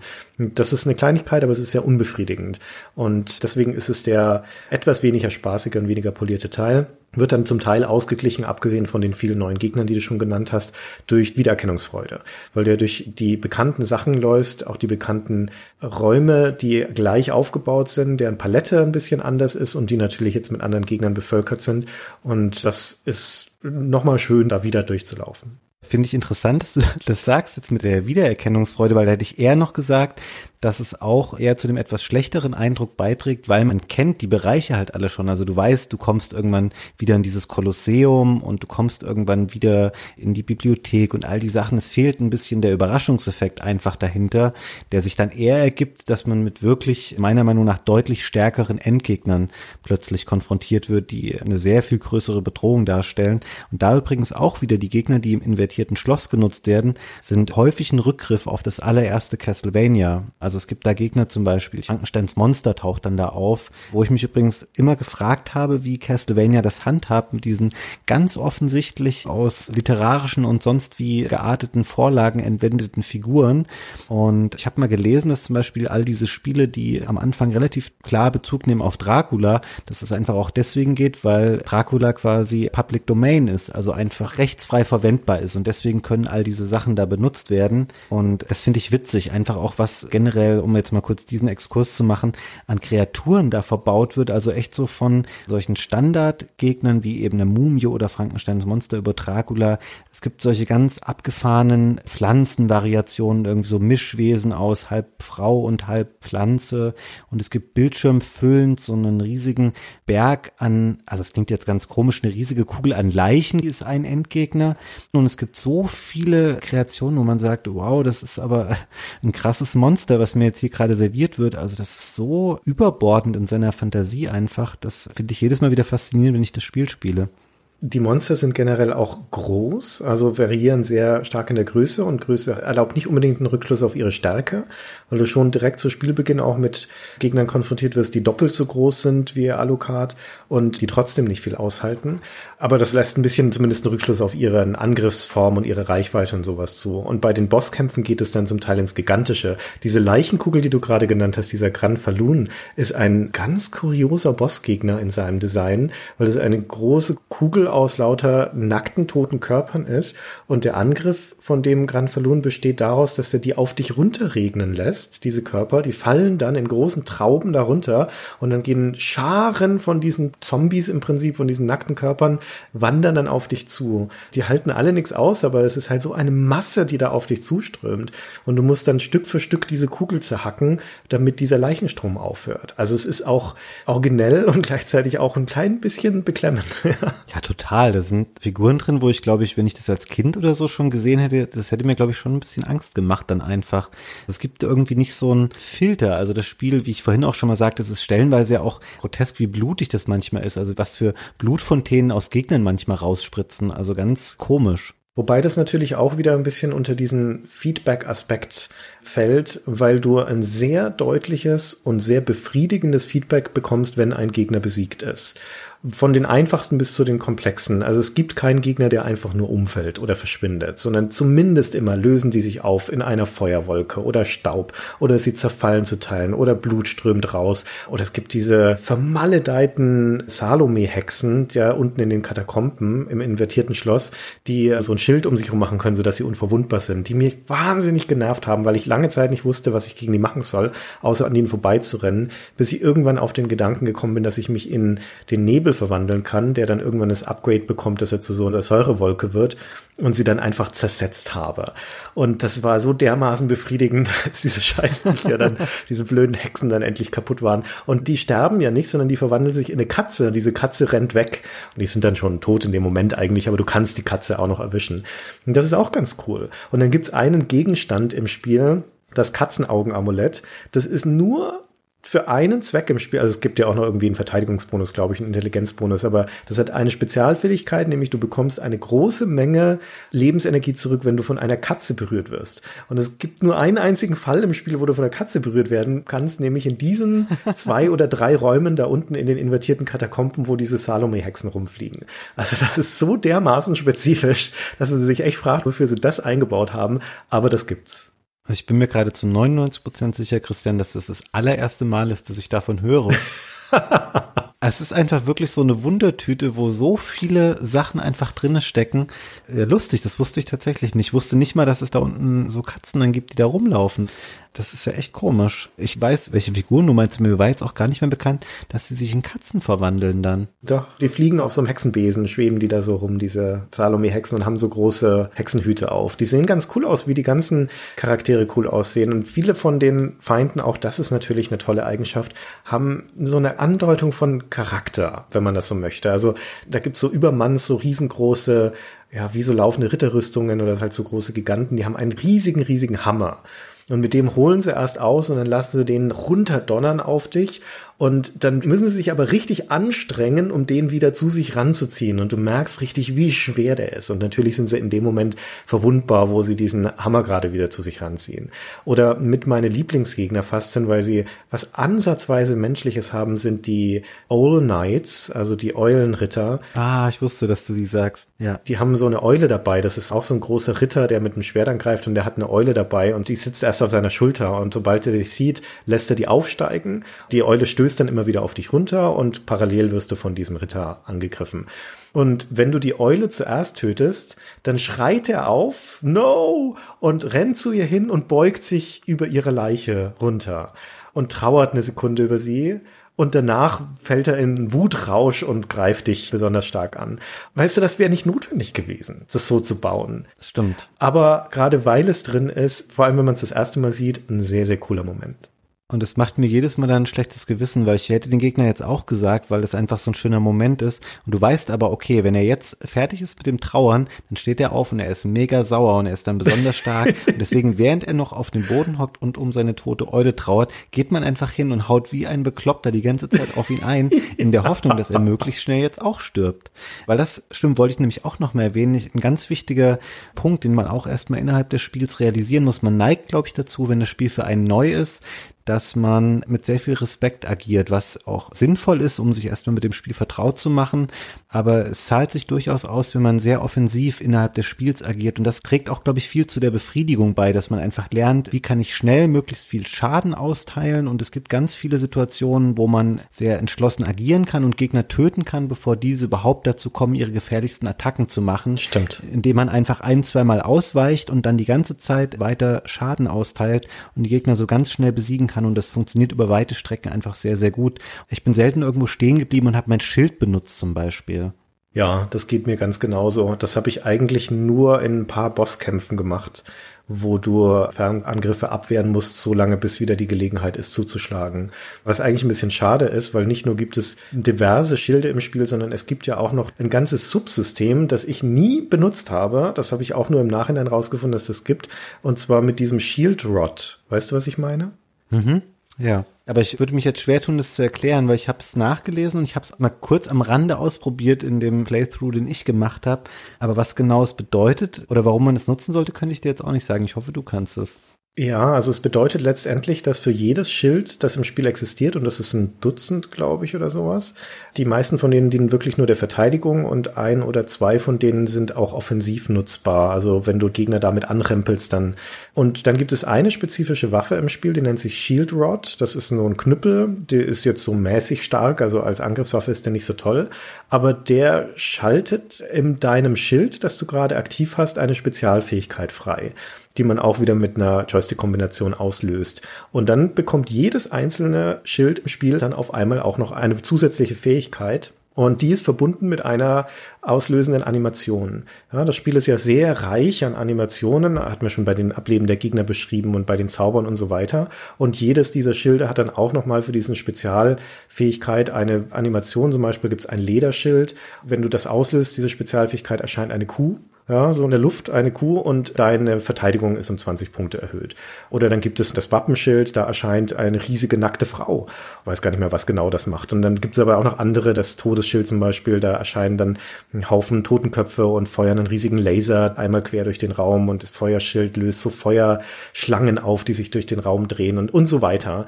Also richtig spektakuläre Sachen noch, von denen ich mir ziemlich sicher bin, dass der allerüberwiegende Teil der Spieler von Symphony of the Night die niemals zu Gesicht bekommen hat. Ja, ich wollte nämlich jetzt mal einen Rückgriff darauf machen, weil du ja ziemlich am Anfang des Podcasts gesagt hast, dass du das Spiel als eher einfach empfunden hast. Und ich war jetzt in meinem Durchgang auch so angestachelt und wollte das nochmal schön mit den 206 Prozent machen. Und du hast ja gesagt, im invertierten Schloss ist dann die Hauptquest, dass man diese verschiedenen Teile Draculas findet. Mhm. Und das funktioniert im Wesentlichen dann auch über die Kämpfe mit den Endgegnern, die man dort findet. Aber es gibt einen optionalen Endboss, den man nicht dafür machen muss, der sich in einem ganz hinterletzten Winkel dieses invertierten Schlosses dann versteckt. Und der heißt Galamoth. Und ist auch ein relativ großer, sehr, sehr starker Gegner, der so ein bisschen wie so ein ägyptischer Krieger mutet, der so ein bisschen an von seiner Aufmachung her. Und er ist wahnsinnig schwierig zu besiegen, meiner Meinung nach. Hast du den auch gemacht jetzt nochmal? Ja, ich habe den auch gemacht und ich hatte aber zu dem Zeitpunkt schon etwas, womit das letzte Drittel von diesem invertierten Schloss im Prinzip für mich nur noch ein Parkspaziergang war. Ich hatte das Chrysägrim. Ah, lustig. Ja, da wollte ich nämlich jetzt auch drauf hinaus, weil du gesagt hattest, dass es sowas ist, was die wenigsten aller Spieler sehen und ich glaube, das gilt auch für dieses legendäre Schwert, was du jetzt angesprochen hast, das Chrysägrim. Es gibt einen Gegner im Spiel, der das droppt. Das ist ein Gegner, der ist auch in dieser, ich hatte es schon mal angesprochen, diese im invertierten Schloss, wo die Figuren aus dem Zauberer von Oz sind. Dort gibt es noch einen Gegner, der hat den schönen Namen Schmu, also S-C-H-M Doppel-O und es ist so ein fliegender Kopf mit so einem Tuch drüber oder so. Und wenn man sehr, sehr lange dagegen kämpft, ich habe das, glaube ich, dafür, ja, weiß nicht, so eine halbe Stunde immer aus dem Bildschirm raus und wieder rein. Die Gegner respawnen dann immer in Symphony of the Night und dann jedes Mal wieder Schmut zerkloppt und irgendwann droppt er dieses Schwert. Und dann ist es, wie du schon sagst, ist im Grunde genommen so ein bisschen so eine Mischung aus Gag und Game-Breaking Schwert, weil es einfach das Spiel dann sehr, sehr, sehr einfach macht. Ja, ich habe das tatsächlich wirklich durch Zufall bekommen. Ich habe das vorher in meinen vorigen Spielläufen auch niemals gesehen gehabt und habe es auch hier nicht gegrindet, sondern es lag dann einfach da und habe das dann angelegt. Und von den Werten her merkst du schon dann im Menü, dass es besser ist als das, was ich bisher hatte. Und wenn du es dann aber erstmal einsetzt, dann merkst du, warum es wirklich so gut ist. Und zwar, weil es erstens einen großen Radius hat vor dir, den es abdeckt. Also das sticht nicht nur so nach vorne, sondern das macht so einen weit ausholenden Schlag und nicht nur einen, sondern gleich vier in schneller Folge Folge und kann sich auch noch bewegen, während er zuschlägt. Bei den allermeisten anderen Schwertern bleibt Alucard stehen. Ja. Das heißt, du läufst ab dann einfach durch, durch die ganzen Räume, drückst ständig den Angriffsknopf, weil es auch noch ein schnelles Schwert ist und hast dann im Prinzip so eine Art von Todesbogen vor dir, mit dem du schlichtweg alles wegräumst. Und da war nichts in dem Spiel mehr ein Problem, auch nicht der Endkampf gegen Dracula oder sonst irgendwas. Ich habe es einfach weggerotzt. So als Power Fantasie ist das sensationell. Es nimmt aber auch jede Herausforderung aus dem Spiel raus. Es hat aber auch sehr, sehr viel Spaß gemacht, muss ich ja, sagen. Es ja. ist eine sehr schöne Genugtuung dann. Stimmt. Und ich habe eben deswegen dann auch diesen Bossgegner damit gelegt, wo du echt stehst und denkst so, okay, ich drücke jetzt mal ein paar Sekunden den Angriffsknopf und stelle mich mal hier hin und dann ist er schon gleich tot. Und es ist nicht zu empfehlen, wenn man das Spiel so durchspielen, wie, wie es gedacht ist. Aber es ist sehr, sehr schön, dass das Spiel solche Mittel anbietet, wo man auch sehr, sehr selten tatsächlich drüber stößt und dann so ein Schwert hat, was einem echt zu so, so einem mega Badass dann macht und einem so eine schöne Erfahrung dann beschert, gerade gegen Gegner, die einen vorher zur Weißglut getrieben haben. Das finde ich toll. Stimmt. Ich schäme mich auch nicht dafür, es jetzt benutzt zu haben für diesen Durchlauf. Also wenn man ein so ein Completionist ist, dann ist das ein Spiel, mit dem man sich, glaube ich, auf Monate hinaus beschäftigen kann. Überhaupt diese ganzen Gegenstände, da gibt es einige sehr seltene, für die man grinden muss. Ein anderes ist das Runenschwert. Das bekommt man von einem Gegner namens Dodo, also so einem kleinen Vogel, der nur an einer Stelle des Spiels auftaucht und immer sofort wegrennt. Und der droppt dieses Runenschwert total selten, also muss der auch eine halbe Stunde oder sowas dafür grinden. Und jeder einzelne von den 146 Gegnern, die es in dem Spiel gibt, kann eben zwei Gegenstände droppen. Und bei dem Bibliothekar bei dem man einkaufen kann, gibt es auch eine vollständige Liste der Monster und da stehen diese Drops als Fragezeichen. Und theoretisch kannst du natürlich einfach so lange jedes einzelne Monster umlegen oder jeden Monstertyp, bis du von jedem alle beide Drops erreicht hast. Dann hättest du auch da die Liste vollständig. Das bringt meines Wissens nach nichts, ist auch kein Achievement, sonst hätte ich es gemacht. Aber man kann es machen. Aber Stichwort Achievement, es gibt ja wie gesagt ein Achievement dafür, wenn man diese 200,6 Prozent erreicht. Also wenn man alle Räume und Geheimräume im Spiel erreicht und weil es ein Achievement war, wollte ich es auch machen und habe aus eigenem Antrieb, also mit selber forschen und suchen und sowas, kam ich auf, keine Ahnung, irgendwie 195 oder 196 oder sowas. Und musste dann also zähneknirschend auf Karten aus dem Internet zugreifen, um den Rest zu finden. Nun war das aber damals, als ich es gespielt habe, so, dass meine Xbox im Wohnzimmer stand und da auf dem Fernseher lief und ich hatte kein mobiles Gerät, das mit dem Internet verbunden gewesen wäre. Ich hatte noch kein Smartphone zu der Zeit, ich hatte kein Tablet, ich hatte nur meinen PC und der stand im Schlafzimmer, also weit weg, nicht einsehbar vom Wohnzimmer aus. Ich hatte auch keinen Drucker zu Hause. Das heißt, in meiner Verzweiflung bin ich zu meinem PC und habe da ein Butterbrotpapier draufgelegt und habe die Karte abgepaust und bin damit dann rüber zu meinem Fernseher und habe das da auch wieder davor gehalten, um zu vergleichen und zu gucken, wo sind noch irgendwelche Räume, die ich nicht gefunden habe, bis ich sie endlich alle hatte. Ist es nicht so, dass man, also korrigiere mich jetzt, so habe ich das zumindest gemacht, du musst den Wolf dann teilweise einsetzen, um da in manchen Sachen schwimmen zu können innerhalb dieses invertierten Schlosses, oder? Also schwimmen kannst du auch mit einem Artefakt, da brauchst du den Wolf nicht dafür. Ich glaube, das geht mit dem Wolf auch gar nicht, sondern das ist auch ganz nett, da gibt es ein Artefakt, das heißt irgendwie heiliger Gegenstand oder heiliges Artefakt oder sowas. Ah ja, heiliger Schnorchel, nee, aber so ähnlich. Und ist ein Schnorchel, genau, ja aber du kannst mit dem Wolf äh, tauchen. Weil ich habe das gemacht jetzt. Ehrlich, kannst du? Du musst auch irgendeine bestimmte Voraussetzung erfüllt haben, aber dann kannst du quasi an Stellen, wo du es noch nicht kannst mit Alucard, mit dem Wolf reinspringen und kannst da dann schwimmen, wo Alucard ansonsten immer gleich wieder rausgedrückt würde. Okay. Ah, guck an. Beim jetzt nochmal durchspielen habe ich es nicht mehr auf 200,6 gespielt. Deswegen war mir das dann wurscht. Aber es ist auch tatsächlich nur so ein Completionist-Ding. Es gibt noch eine marginale Veränderung am Abspann, wenn du mehr als, ich glaube, 196 oder sowas hast. Das beeinflusst dann aber nur, wie Maria sich dann verhält und im Grunde genommen nur den allerletzten Satz so ungefähr im Abspann. Ansonsten ist das Ende dann, wenn man das invertierte Schloss spielt, du besiegst halt am Ende Dracula und auch diesen bösen Priester, der den schönen Namen Shaft übrigens trägt. Und der Richter verhext hatte, den besiegt man dann und dann eben Dracula. Und danach ist es nur noch ein kleines Detail, was sich dann dadurch noch ändert. Aber es ist natürlich auch ein tolles Erlebnis, wenn man es wirklich schafft, das Spiel einmal so komplett zum Abschluss zu bringen. Und tatsächlich finde ich auch, du hast gesagt, man kann damit lange Zeit verbringen, wenn man eben alles, also wirklich jeden Gegner-Drop und sowas bekommen will. Um aber nur das Spiel durchzuführen, spielen und vielleicht auch um die Karte weitgehend aufzudecken, finde ich, kommt es mir nicht mehr ganz so groß vor wie, wie einst. Also ich war überrascht tatsächlich, das reine Durchspielen, dieser erste Durchlauf, das ist eine Sache echt, das kannst du in, ich weiß nicht, vier, fünf Stunden easy machen und dann das invertierte Schloss freischalten. Dann bist du vielleicht bei sieben, acht Spielstunden und dann vielleicht nochmal die gleiche Zeit in dem invertierten Schloss, also ich sag mal 15 Stunden oder so, dann kannst du wirklich schon den Löwenanteil des Spiels tatsächlich gesehen haben. Das stimmt.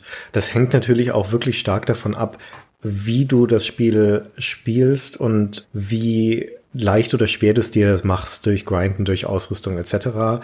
Also wirklich die Mehrheit der Bosskämpfe, würde ich sagen, war für mich zu dem Zeitpunkt, wo ich dort war, jetzt bei meiner neuen Spielsitzung waren keinerlei Herausforderungen, also wirklich null, so dass ich mir nicht mal die Mühe gemacht habe, zu gucken, was für Angriffsmuster die haben, sondern einfach hingegangen bin, sie umgehackt habe. Und das lag daran, dass ich ohne jetzt exzessives Grinding, das ist nicht so, dass ich das jetzt massiv vorangetrieben hätte, aber halt schlichtweg so ausgerüstet war zu dem Zeitpunkt, vielleicht auch ein bisschen durch Glück bei den Drops, dass es nicht notwendig war, dass ich mich darauf einstelle. Deswegen gibt es bei erfahreneren Spielern von Symphony of the Night, die spielen das auch mit Handicaps, also die spielen das mit selbst auferlegten Einschränkungen, dass sie bestimmte Dinge nicht benutzen oder sowas, um wieder mehr zu diesem ursprünglichen Jump'n'Run-Erlebnis zurückzukommen, dass du dich mit den Gegnern auseinandersetzen musst, anstatt einfach nur hinzurennen und sie umzuhauen. Und beides ist in Symphony of the Night möglich und beides ist legitim. Ja, es gibt auch wirklich Equipment, die tatsächlich eher so Debuffs bewirken oder auch ein verfluchtes Schwert, was deinen Angriffswert total runterzieht. Ich bin mir sicher, es gibt wahrscheinlich auch Leute, die spielen das einfach ohne Waffen nur mit den Fäusten durch. Wahrscheinlich geht es auch irgendwie. Ich bin immer total fasziniert davon, was sich Leute teilweise für Bürden selbst auferlegen, um solche Spiele durchzuspielen. Aber ja, es ist einfach nochmal ein Beleg dafür, wie vielfältig und wie anpassbar dieses Spiel einfach ist. Und ja, ich bin mir ganz sicher, es gibt eine Million verschiedene Wege und Konstellationen an Items und Spielweisen, um dieses Spiel anzugehen. Ja, das ist, glaube ich, echt was ganz groß zu der Faszination beiträgt. Und wir haben, glaube ich, schon viel darüber gesprochen, wie schlecht zum einen die Sprachausgabe war, aber wie schön die Grafik ist. Ein ganz großes Highlight des Spiels. Christian, ist noch was für uns beide? Ja, natürlich, Fabian, die Musik. Ja. Kann ich, bevor wir zu der kommen, noch eine kleine Sache zur Spielmechanik einschieben, die mir noch wichtig ist, weil das für mich auch, wo du gerade von der Faszination geredet hast, auch noch ein ganz wesentlicher Teil der Faszination oder der Freude an dem Spiel ist. Das ist die Stärkeprogression, nämlich dadurch, dass das ja ein offenes Spiel ist, zumindest zu einem Grad, und dass es also zum Spiel dazugehört, dass du auch wieder in Bereiche zurückkehrst, in denen du vorher schon warst, aber zu dem Zeitpunkt schon stärker geworden bist, durch Level-Ups, durch neue Ausrüstung, hast du ein ganz klares und unmittelbares Gefühl dafür, dass du stärker geworden bist, weil Gegner, an denen du dich noch vor einer Stunde abgequält hast und wo du noch zehn Schläge brauchtest, um da an denen vorbeizukommen, die auf einmal nur noch vier Schläge brauchen und irgendwann nur noch zwei und nur noch einen und sie machen nicht mehr 30 Schaden, sondern sie machen nur noch fünf, weil du inzwischen eine bessere Rüstung hast. Und das ist so befriedigend, da wieder zurückzugehen und den, den Hintern zu versohlen, die dir vorher das Leben zur Hölle gemacht haben. Das stimmt und ich finde, hier verbaut das Spiel auch ganz schön diesen Lerneffekt oder dass man selber, also sowohl die Figur Alucard, aber auch man selber als Spieler einfach immer mehr darin ankommt und diese Spielewelt irgendwie durchschaut und ihre Bewohner, weil es gibt zum Beispiel auch im Menü diese Fähigkeiten, was ich vorhin sagte, wo man zum Beispiel den Doppelsprung freischaltet oder auch später diese Formverwandlung, gibt es auch ganz pragmatische Sachen wie zum Beispiel Du kannst dann einschalten, dass dir angezeigt wird, wie heißt dieser Gegner und du hast am Anfang auch keine Schadensanzeige. Da ist all dieses, was du eben beschrieben hast, eher ein abstraktes Gefühl von wegen, oh, ich habe das Gefühl, der Gegner stirbt jetzt schneller. Sobald man aber die Fähigkeit hat, diese Schadenspunkte zu sehen, siehst du ganz genau, okay, ich mache jetzt 37 Schaden, wo ich vorher nur 17 gemacht habe. Und das gehört alles auch ein bisschen für mich auf so einer Metaebene mit dazu, dass man lernt, diese Welt zu meistern und eher halt vom schwächlichen Eindringling zu demjenigen zu werden, der eigentlich den Ton angibt innerhalb dieses Dracula-Schlosses. Das ist sehr schön gesagt. Genauso ist es. Du wirst sukzessive zum wahren Herr dieses Schlosses und am Ende zerstörst du es ja dann. So, jetzt müssen wir definitiv noch zur Musik kommen. Die Musik von Symphony of the Night, das ist eine Komponistin. Das ist ja eh schon ungewöhnlich in unserem Metier, dass es kein Mann ist, der irgendwas macht an dem Computerspiel, sondern eine Frau und in diesem Fall dann auch noch komponiert. Und sie heißt, ich hoffe, ich spreche das jetzt richtig aus, Michiru Yamane. Ist das richtig? Hätte ich jetzt auch gesagt. Ich bin mir da auch immer unsicher bei japanischen Namen, aber ja, wäre jetzt auch meine Sprechweise gewesen. Und diese Frau Yamane ist eine kleine, etwas streng guckende Japanerin, die ich tatsächlich schon live gesehen habe. 2006, da war die Games Convention in Leipzig und zu dem Zeitpunkt waren jährlich immer Spielmusikkonzerte im Gewandhaus. Und in diesem Jahr 2006 war sie live da dabei und hat auf der Bühne, auf der Orgel, das Gewandhaus hat eine große, schöne Orgel, hat sie die Toccata in Blood-Soaked Darkness gespielt. Das ist ein Lied aus welchem Castlevania? Eins der späteren jedenfalls. Das ist auch ein nettes Lied, das ist jetzt keiner meiner Favoriten. Aber das live zu sehen und mit dieser mächtigen Orgel und dem Orchester hat natürlich auch echt ordentlich Atmosphäre und Körper und sowas und war schon echt eine schöne Erfahrung. Leider hat sie also keins aus Symphony of Darkness gespielt, obwohl sie da eine reiche Auswahl gehabt hätte, denn das Spiel ist so voll mit fantastischen Musikstücken, dass es richtig schwer ist, da Favoriten auszuwählen.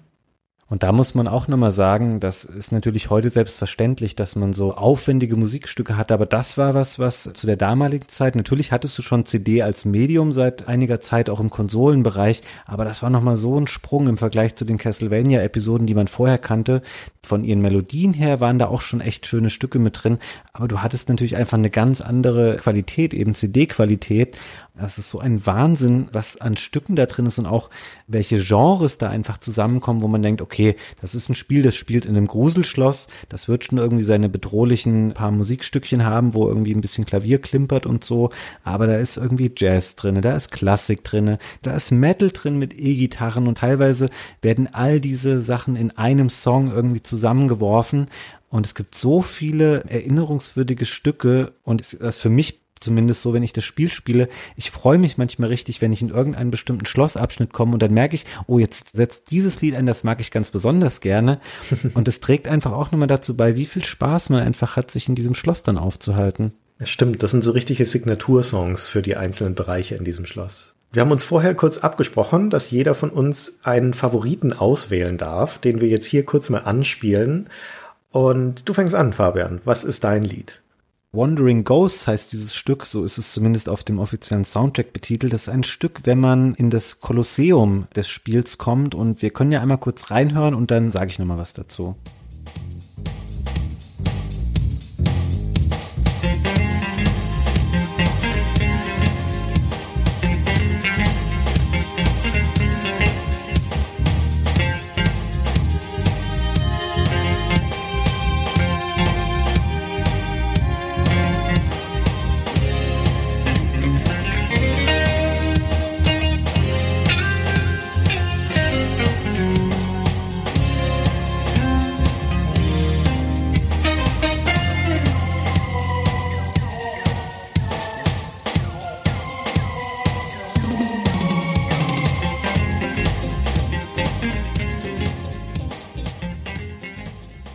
Ich finde es hier so schön, weil es einfach auch so ein Stück ist, was sich auf eine Art und Weise entwickelt, die man gar nicht unbedingt erwartet. Es fängt so mit diesen eher vereinzelten Synthi-Klängen an. Es ist ein bisschen so wie so ein Aufbruch ins Ungewisse. Dann kommt so 20 Sekunden so ein bisschen so ein Aufbau und dann bricht das Lied quasi so los, entspannt sich gleichzeitig aber auch ein bisschen. Also es kommt diese Solo-Stimme mit dazu und es kommt so ein bisschen so ein Flow auf.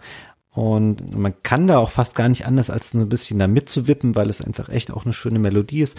Und ich finde auch hier ist es versinnbildlicht so ein bisschen das, was ich vorhin schon mal beschrieben habe, dass es einfach sich diesem Gefühl des Spielers anschließt, von wegen, ich komme hier gerade in was Neues, Unbekanntes, Bedrohliches und das mache ich mir immer mehr zu eigen oder lerne damit umzugehen und klarzukommen und dann entspinnt sich das immer weiter und wird auch von eher was Bedrohlichem zu was Angenehmem. Und das greift dieses Stück einfach ganz, ganz toll auf, was auch viele verschiedene Richtungen oder verschiedene Arten von Tönen einfach zusammenbringt. Also ihr habt es eben selber gehört, es ist einfach eine einzigartige Leistung, die da erbracht wurde, meiner Meinung nach. Das ist so ein bisschen funky, dieses Lied und upbeat. Da geht das Schnetzeln richtig angenehm von der Hand, ne, zu der Melodie. ja, stimmt. Was ist denn deins, Christian? Das, das ich mir rausgesucht habe, das war wirklich eine schwere Wahl, weil es viele, viele schöne und vielfältige Stücke gibt. Nennt sich Crystal Drops und das ist der Hintergrundmelodie von der Untergrundhöhle, die also so nass und feucht ist, wo es tropft, wo das Wasser rauscht und wo man zum Teil dann auch tauchen oder rumfahren muss auf dem Wasser. Und Leute, die unsere Musikfolgen regelmäßig hören, die wissen ja, dass ich ein großer Freund von Trip-Hop bin. Und das hat so eine ein bisschen trip-hoppige Bassline und Drumloops und verbindet es aber mit einer etwas ominösen Atmosphäre und Grundstimmung und geht dann über in eine mächtige Orgelpassage. Den Ausschnitt hören wir uns mal kurz an, weil ich das ausgesprochen stimmungsvoll finde und es auch gut generell zur Stimmung in diesem Schloss passt.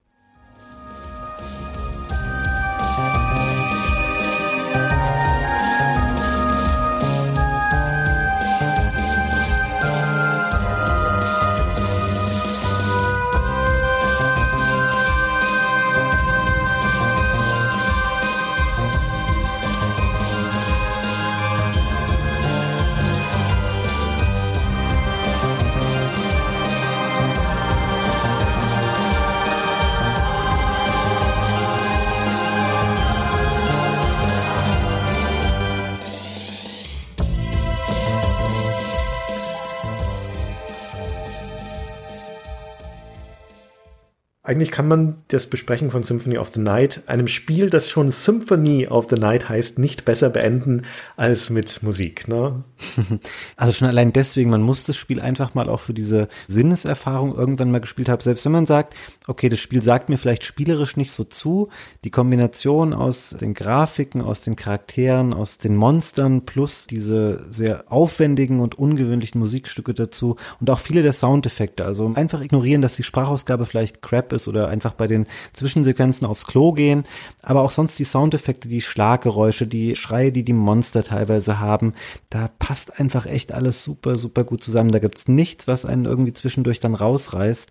Hier und da hat das Spiel ja versucht, so ein bisschen auch 3D-Effekte einzubauen. Also wir haben ja die ganze Zeit betont, dass es ein 2D-Spiel ist. Es gibt hier und da so im Hintergrund wird mal 3D eingesetzt, zum Beispiel um Wolken zu zeigen oder auch manche Gegner. Ich glaube zum Beispiel diese Bücher, die in der Bibliothek rumfliegen, das sind 3D-Objekte. Also all das, das ist so ein unglaublich schönes Gesamtwerk einfach. Das muss man irgendwann mal gespielt haben. Es ist halt leider nicht so super einfach, dieses Spiel jetzt zu bekommen. Ich glaube, die sinnvollste Variante, wenn man eine Xbox 360 oder Xbox One hat, da ist diese Download-Version, die du beschrieben hast, auch kompatibel. Für PlayStation-Spieler ein bisschen schwieriger, da gibt es nur für die PlayStation 3 als Download oder eben diese PSP-Sammlung, wo es ein Bonus ist, also dieses Rondo of Blood Remake, das läuft auch auf der Vita. Ja, und ansonsten halt das PlayStation 1 Spiel, das ist aber, glaube ich, mittlerweile echt relativ selten und schwierig zu bekommen. Aber irgendwie muss man das Spiel einmal gespielt haben, sonst verpasst man wirklich ein sehr, sehr schönes Spiel, was für mich auch, das müssen wir eigentlich noch thematisieren jetzt, was danach eigentlich wurde aus der Castlevania-Reihe. Und ich habe es ja vorhin auch schon mal angedeutet, nachdem die Schablone etabliert war, dieses 2D-Meisterwerk Symphony of the Night, hat man das noch dreimal auf dem Game Boy Advance recycelt. Da gab es dann Circle of the Moon, es gab Harmony of Dissonance und dann gab es Area of Sorrow. Das war dann der Abschluss, wo man auch sagt, das gilt mit als das Beste dieser Game Boy Advance Spiele. Und daran anknüpfend gleich, zwei Jahre später, wir sind mittlerweile im Jahr 2005, Dawn of Sorrow auf dem Nintendo DS. Und dann die meiner Meinung nach aus verschiedenen Gründen nicht mehr ganz so starken Portrait of Ruin und 2008 noch Order of Ecclesia. Bei Portrait of Ruin erinnere ich mich daran, dass es ein bisschen diesen Schlosscharakter aufgegeben hat, weil man durch so Gemälde in verschiedene Welten gereist ist. Es dadurch ein bisschen zerfasert. Und Order of Ecclesia habe ich als sehr, sehr, sehr schwer in Erinnerung. Das hat mich ein bisschen frustriert. Und parallel dazu gab es immer wieder so Experimente, die Serie im Heimkonsolenbereich auch mal in den 3D-Markt zu bringen. Es gab Nintendo 64-Teile, die meiner Meinung nach heutzutage absolut nicht mehr spielenswert sind. Und es gab dann zwei Titel so zu der ganzen PS2-Generation nämlich Curse of Darkness war das eine und das davor war Lament of Innocence. Und beide sind eher so Spiele, die, ich erinnere mich, dass ich mal eins getestet habe davon fürs PlayStation 2 Magazin damals und glaube ich auch ziemlich gut fand. Aber das waren eher Spiele, die von anderen Spielen ihrer Zeit beeinflusst waren. Das waren halt so Devil May Cry Verschnitte, die mehr auch den Fokus auf Action gelegt haben und nicht mehr diese Eleganz hatten und dieses sehr polierte, was du vorhin beschrieben hast von Symphony of the Night, und ja, das haben sie tatsächlich einfach auch nie mehr erreichen können. Und irgendwann hat Igarashi gesagt, nee, ich glaube, es war so Anfang der 2010er Jahre oder 2014, glaube ich sogar erst. Er verlässt Konami und da hatte Konami dann auch schon selber ein bisschen das Interesse verloren daran, selber sich als Entwickler noch daran zu versuchen. Und seitdem machen das Spanier, nämlich Mercury Steam. Das ist ein Team, die haben zwei Lords of Shadow Spiele gemacht für die letzte Konsolengeneration und für den PC und auch einen Ableger für 3DS. Auch da ist es so, die Lords of Shadow, das waren in dem Fall eher so God of War Verschnitte, zwar recht gut tatsächlich, aber es ist nicht mehr diese Schablone oder dieses Konzept von Symphony of the Night und Yarashi selber hat dann wie viele andere, ich sage jetzt mal Entwickler, die schon lange in der Branche sind und vielleicht jemanden brauchen, der ihnen ein neues Spiel finanziert, Kickstarter für sich entdeckt und dort ein Spiel finanzieren lassen namens Bloodstained mit dem Untertitel Ritual of the Night. Hast du das gebackt, Christian? Nee, das höre ich jetzt zum ersten Mal. Ach Quatsch. Tatsächlich, ist das ein Castlevania-Klon? Es ist quasi Symphony of the Night. Nein, im Ernst? Aber für welche Plattform? Ja, das ist äh, der Pferdefuß wie bei so vielen Kickstarter-Kampagnen. Ich glaube, es war 2015 die Kampagne. Die haben, also es wundert mich jetzt, dass du das noch nie gehört hast, weil sie haben 5,5 Millionen Dollar gesammelt. Holla, okay. Es war bis zu Shenmue, also Shenmue 3, die erfolgreichste Kickstarter-Spielekampagne. Es sollte dann, glaube ich, im März 2017 erscheinen. Selbstredend ist es nach wie vor nicht erschienen. Und die Leute, die es für die Wii U haben wollten, waren dann alle schon stinksauer, weil die Wii U einfach tot und begraben ist. Jetzt mittlerweile heißt es irgendwann 2018 soll es kommen. Also es ist wieder die Dame involviert. Kojima heißt die mit Nachnamen die verantwortlich war für das Artdesign und die Illustration und auch Michiro Yamane, die du angesprochen hast, ist beteiligt, um da Sound beizusteuern. Es klingt auf dem Papier alles toll, finde den Stil nicht ganz so gelungen. Also ich lasse mich gerne überraschen und ich würde mich sehr, sehr freuen, wenn es einfach ein würdiger Nachfolger würde zu Symphony of the Night, aber ich bin noch ein bisschen skeptisch. Und das ist die wenig ruhmreiche Geschichte der Castlevania-Reihe danach und ich glaube auch mittlerweile von Konami, die haben ja im Grunde genommen noch Pro Evolution Soccer und sie verwalten noch ein bisschen so die Leiche von Metal Gear, nachdem Hideo Kojima jetzt da weg ist, bringen sie ja noch diesen unsäglichen Zombie-Multiplayer-Shooter nächstes Jahr. Ich glaube nicht, dass wir nochmal ein Castlevania-Spiel in klassischer Form von Konami sehen werden. Da wird das Symphony of the Night für sich, glaube ich, das ewige Meisterwerk bleiben.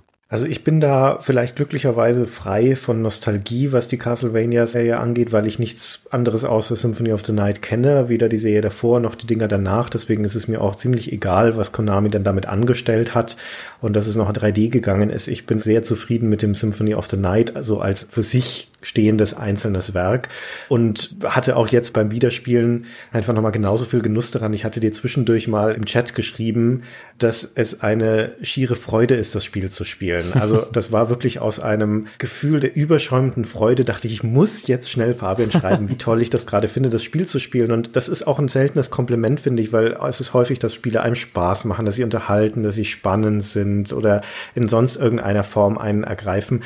Aber das eine Freude ist, sie zu spielen. Wirklich alles, was damit zusammenhängt, dass es einem richtig gute Laune macht und dass es einen so durchzieht, das habe ich ganz, ganz selten und das ist was, was dem Symphony of the Night gelingt und allein deswegen schon ist es für mich ein kleines Meisterwerk. Das ist so ein schönes Lob von dir zum Ende jetzt noch gewesen und man hätte es auch nicht besser zusammenfassen können, weil all das würde ich genauso unterschreiben. Vielleicht für dich nochmal, also generell für alle Hörer von Super Stay Forever, wenn ihr Castlevania Symphony of the Night nicht kennt, holt es in welcher Form auch immer nach. Und du, Christian, guck dir echt nochmal die Game Boy Advance und auch die Nintendo DS Spiele an.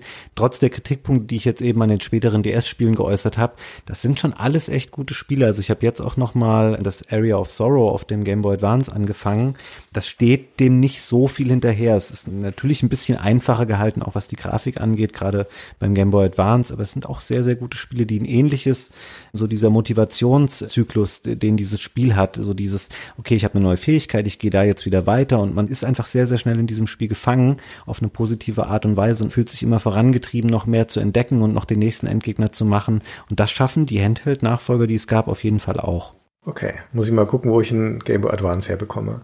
Oder ich und meine Kreditkarte gehen jetzt zu Bloodstained rüber und schauen mal, ob man sich danach irgendwie beteiligen kann. Ihr habt schon mal einen Kickstarter Stay Forever gemacht, ne? So eine Folge dazu. Ja. Bin da mittlerweile ein bisschen gebranntes Kind, muss ich sagen. Ja. Also meine Spiele sind entweder nie gekommen oder stehen immer noch aus, die ich gebackt habe. Ich bin da mittlerweile leider ein bisschen vorsichtiger geworden. Ja, ich auch, obwohl ich jetzt keine wirklich gigantische Enttäuschung auf Kickstarter erlebt habe, aber gerade was so die Verspätungen angeht oder dass Spiele dann halt rauskommen, die längst nicht so toll sind, wie man sich erwartet hat. Das passiert, aber gut, das ist halt ein bisschen eine Lotterie der Kickstarter und allein die Tatsache, dass man dazu beiträgt, dass neue Spiele erscheinen können, die ja fast der Definition nach zum allergrößten Teil Indie-Spiele sind, finde ich an sich schon gut, selbst wenn das Werk dann nicht so toll sein sollte am Ende.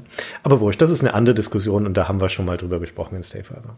Genau, wobei das Platzdane gar kein Indie-Spiel mehr wird, das wird von 505 Games gepublished werden, das haben die jetzt schon bekannt gegeben. Was natürlich auch mal besonders schön ist, wenn man schon einen mittleren Millionenbetrag gesammelt hat und dann doch noch sagt, ach ja, wir haben jetzt übrigens doch einen Publisher. Aber wie du schon sagtest, es ist Teil für eine andere Diskussion und soll nicht schmälern, was für ein schönes Spiel Symphony of the Night ist. Und danke dir vielmals für das sehr schöne Gespräch darüber, es hat Spaß gemacht. Ebenfalls, vielen Dank, Fabian. Und ich hoffe, wir finden noch ein anderes Konsolenspiel für dich, mit dem du ähnlich viel Freude hast, damit wir das nochmal fortsetzen können. Du kannst dich schon mal in Streets of Rage einspielen. Und dann hören wir uns demnächst wieder. Die fünf Minuten habe ich noch, um über Streets of Rage zu sprechen. Hast du eine Ahnung? Das wird die epische Länge dieser Folge nochmal in den Schatten stellen. Und wenn ich eine Stunde alleine rede. Gerne, ich lasse mich gerne davon überzeugen, warum das ein gutes Thema für einen Podcast sein kann. Okay, da reden wir dann nochmal drüber. Für den Moment nochmal einen ganz herzlichen Dank und euch natürlich einen großen Dank fürs Zuhören. Und wir oder Fabian und Gunnar hören uns beim nächsten Super Stay Forever. Tschüss. Tschüss.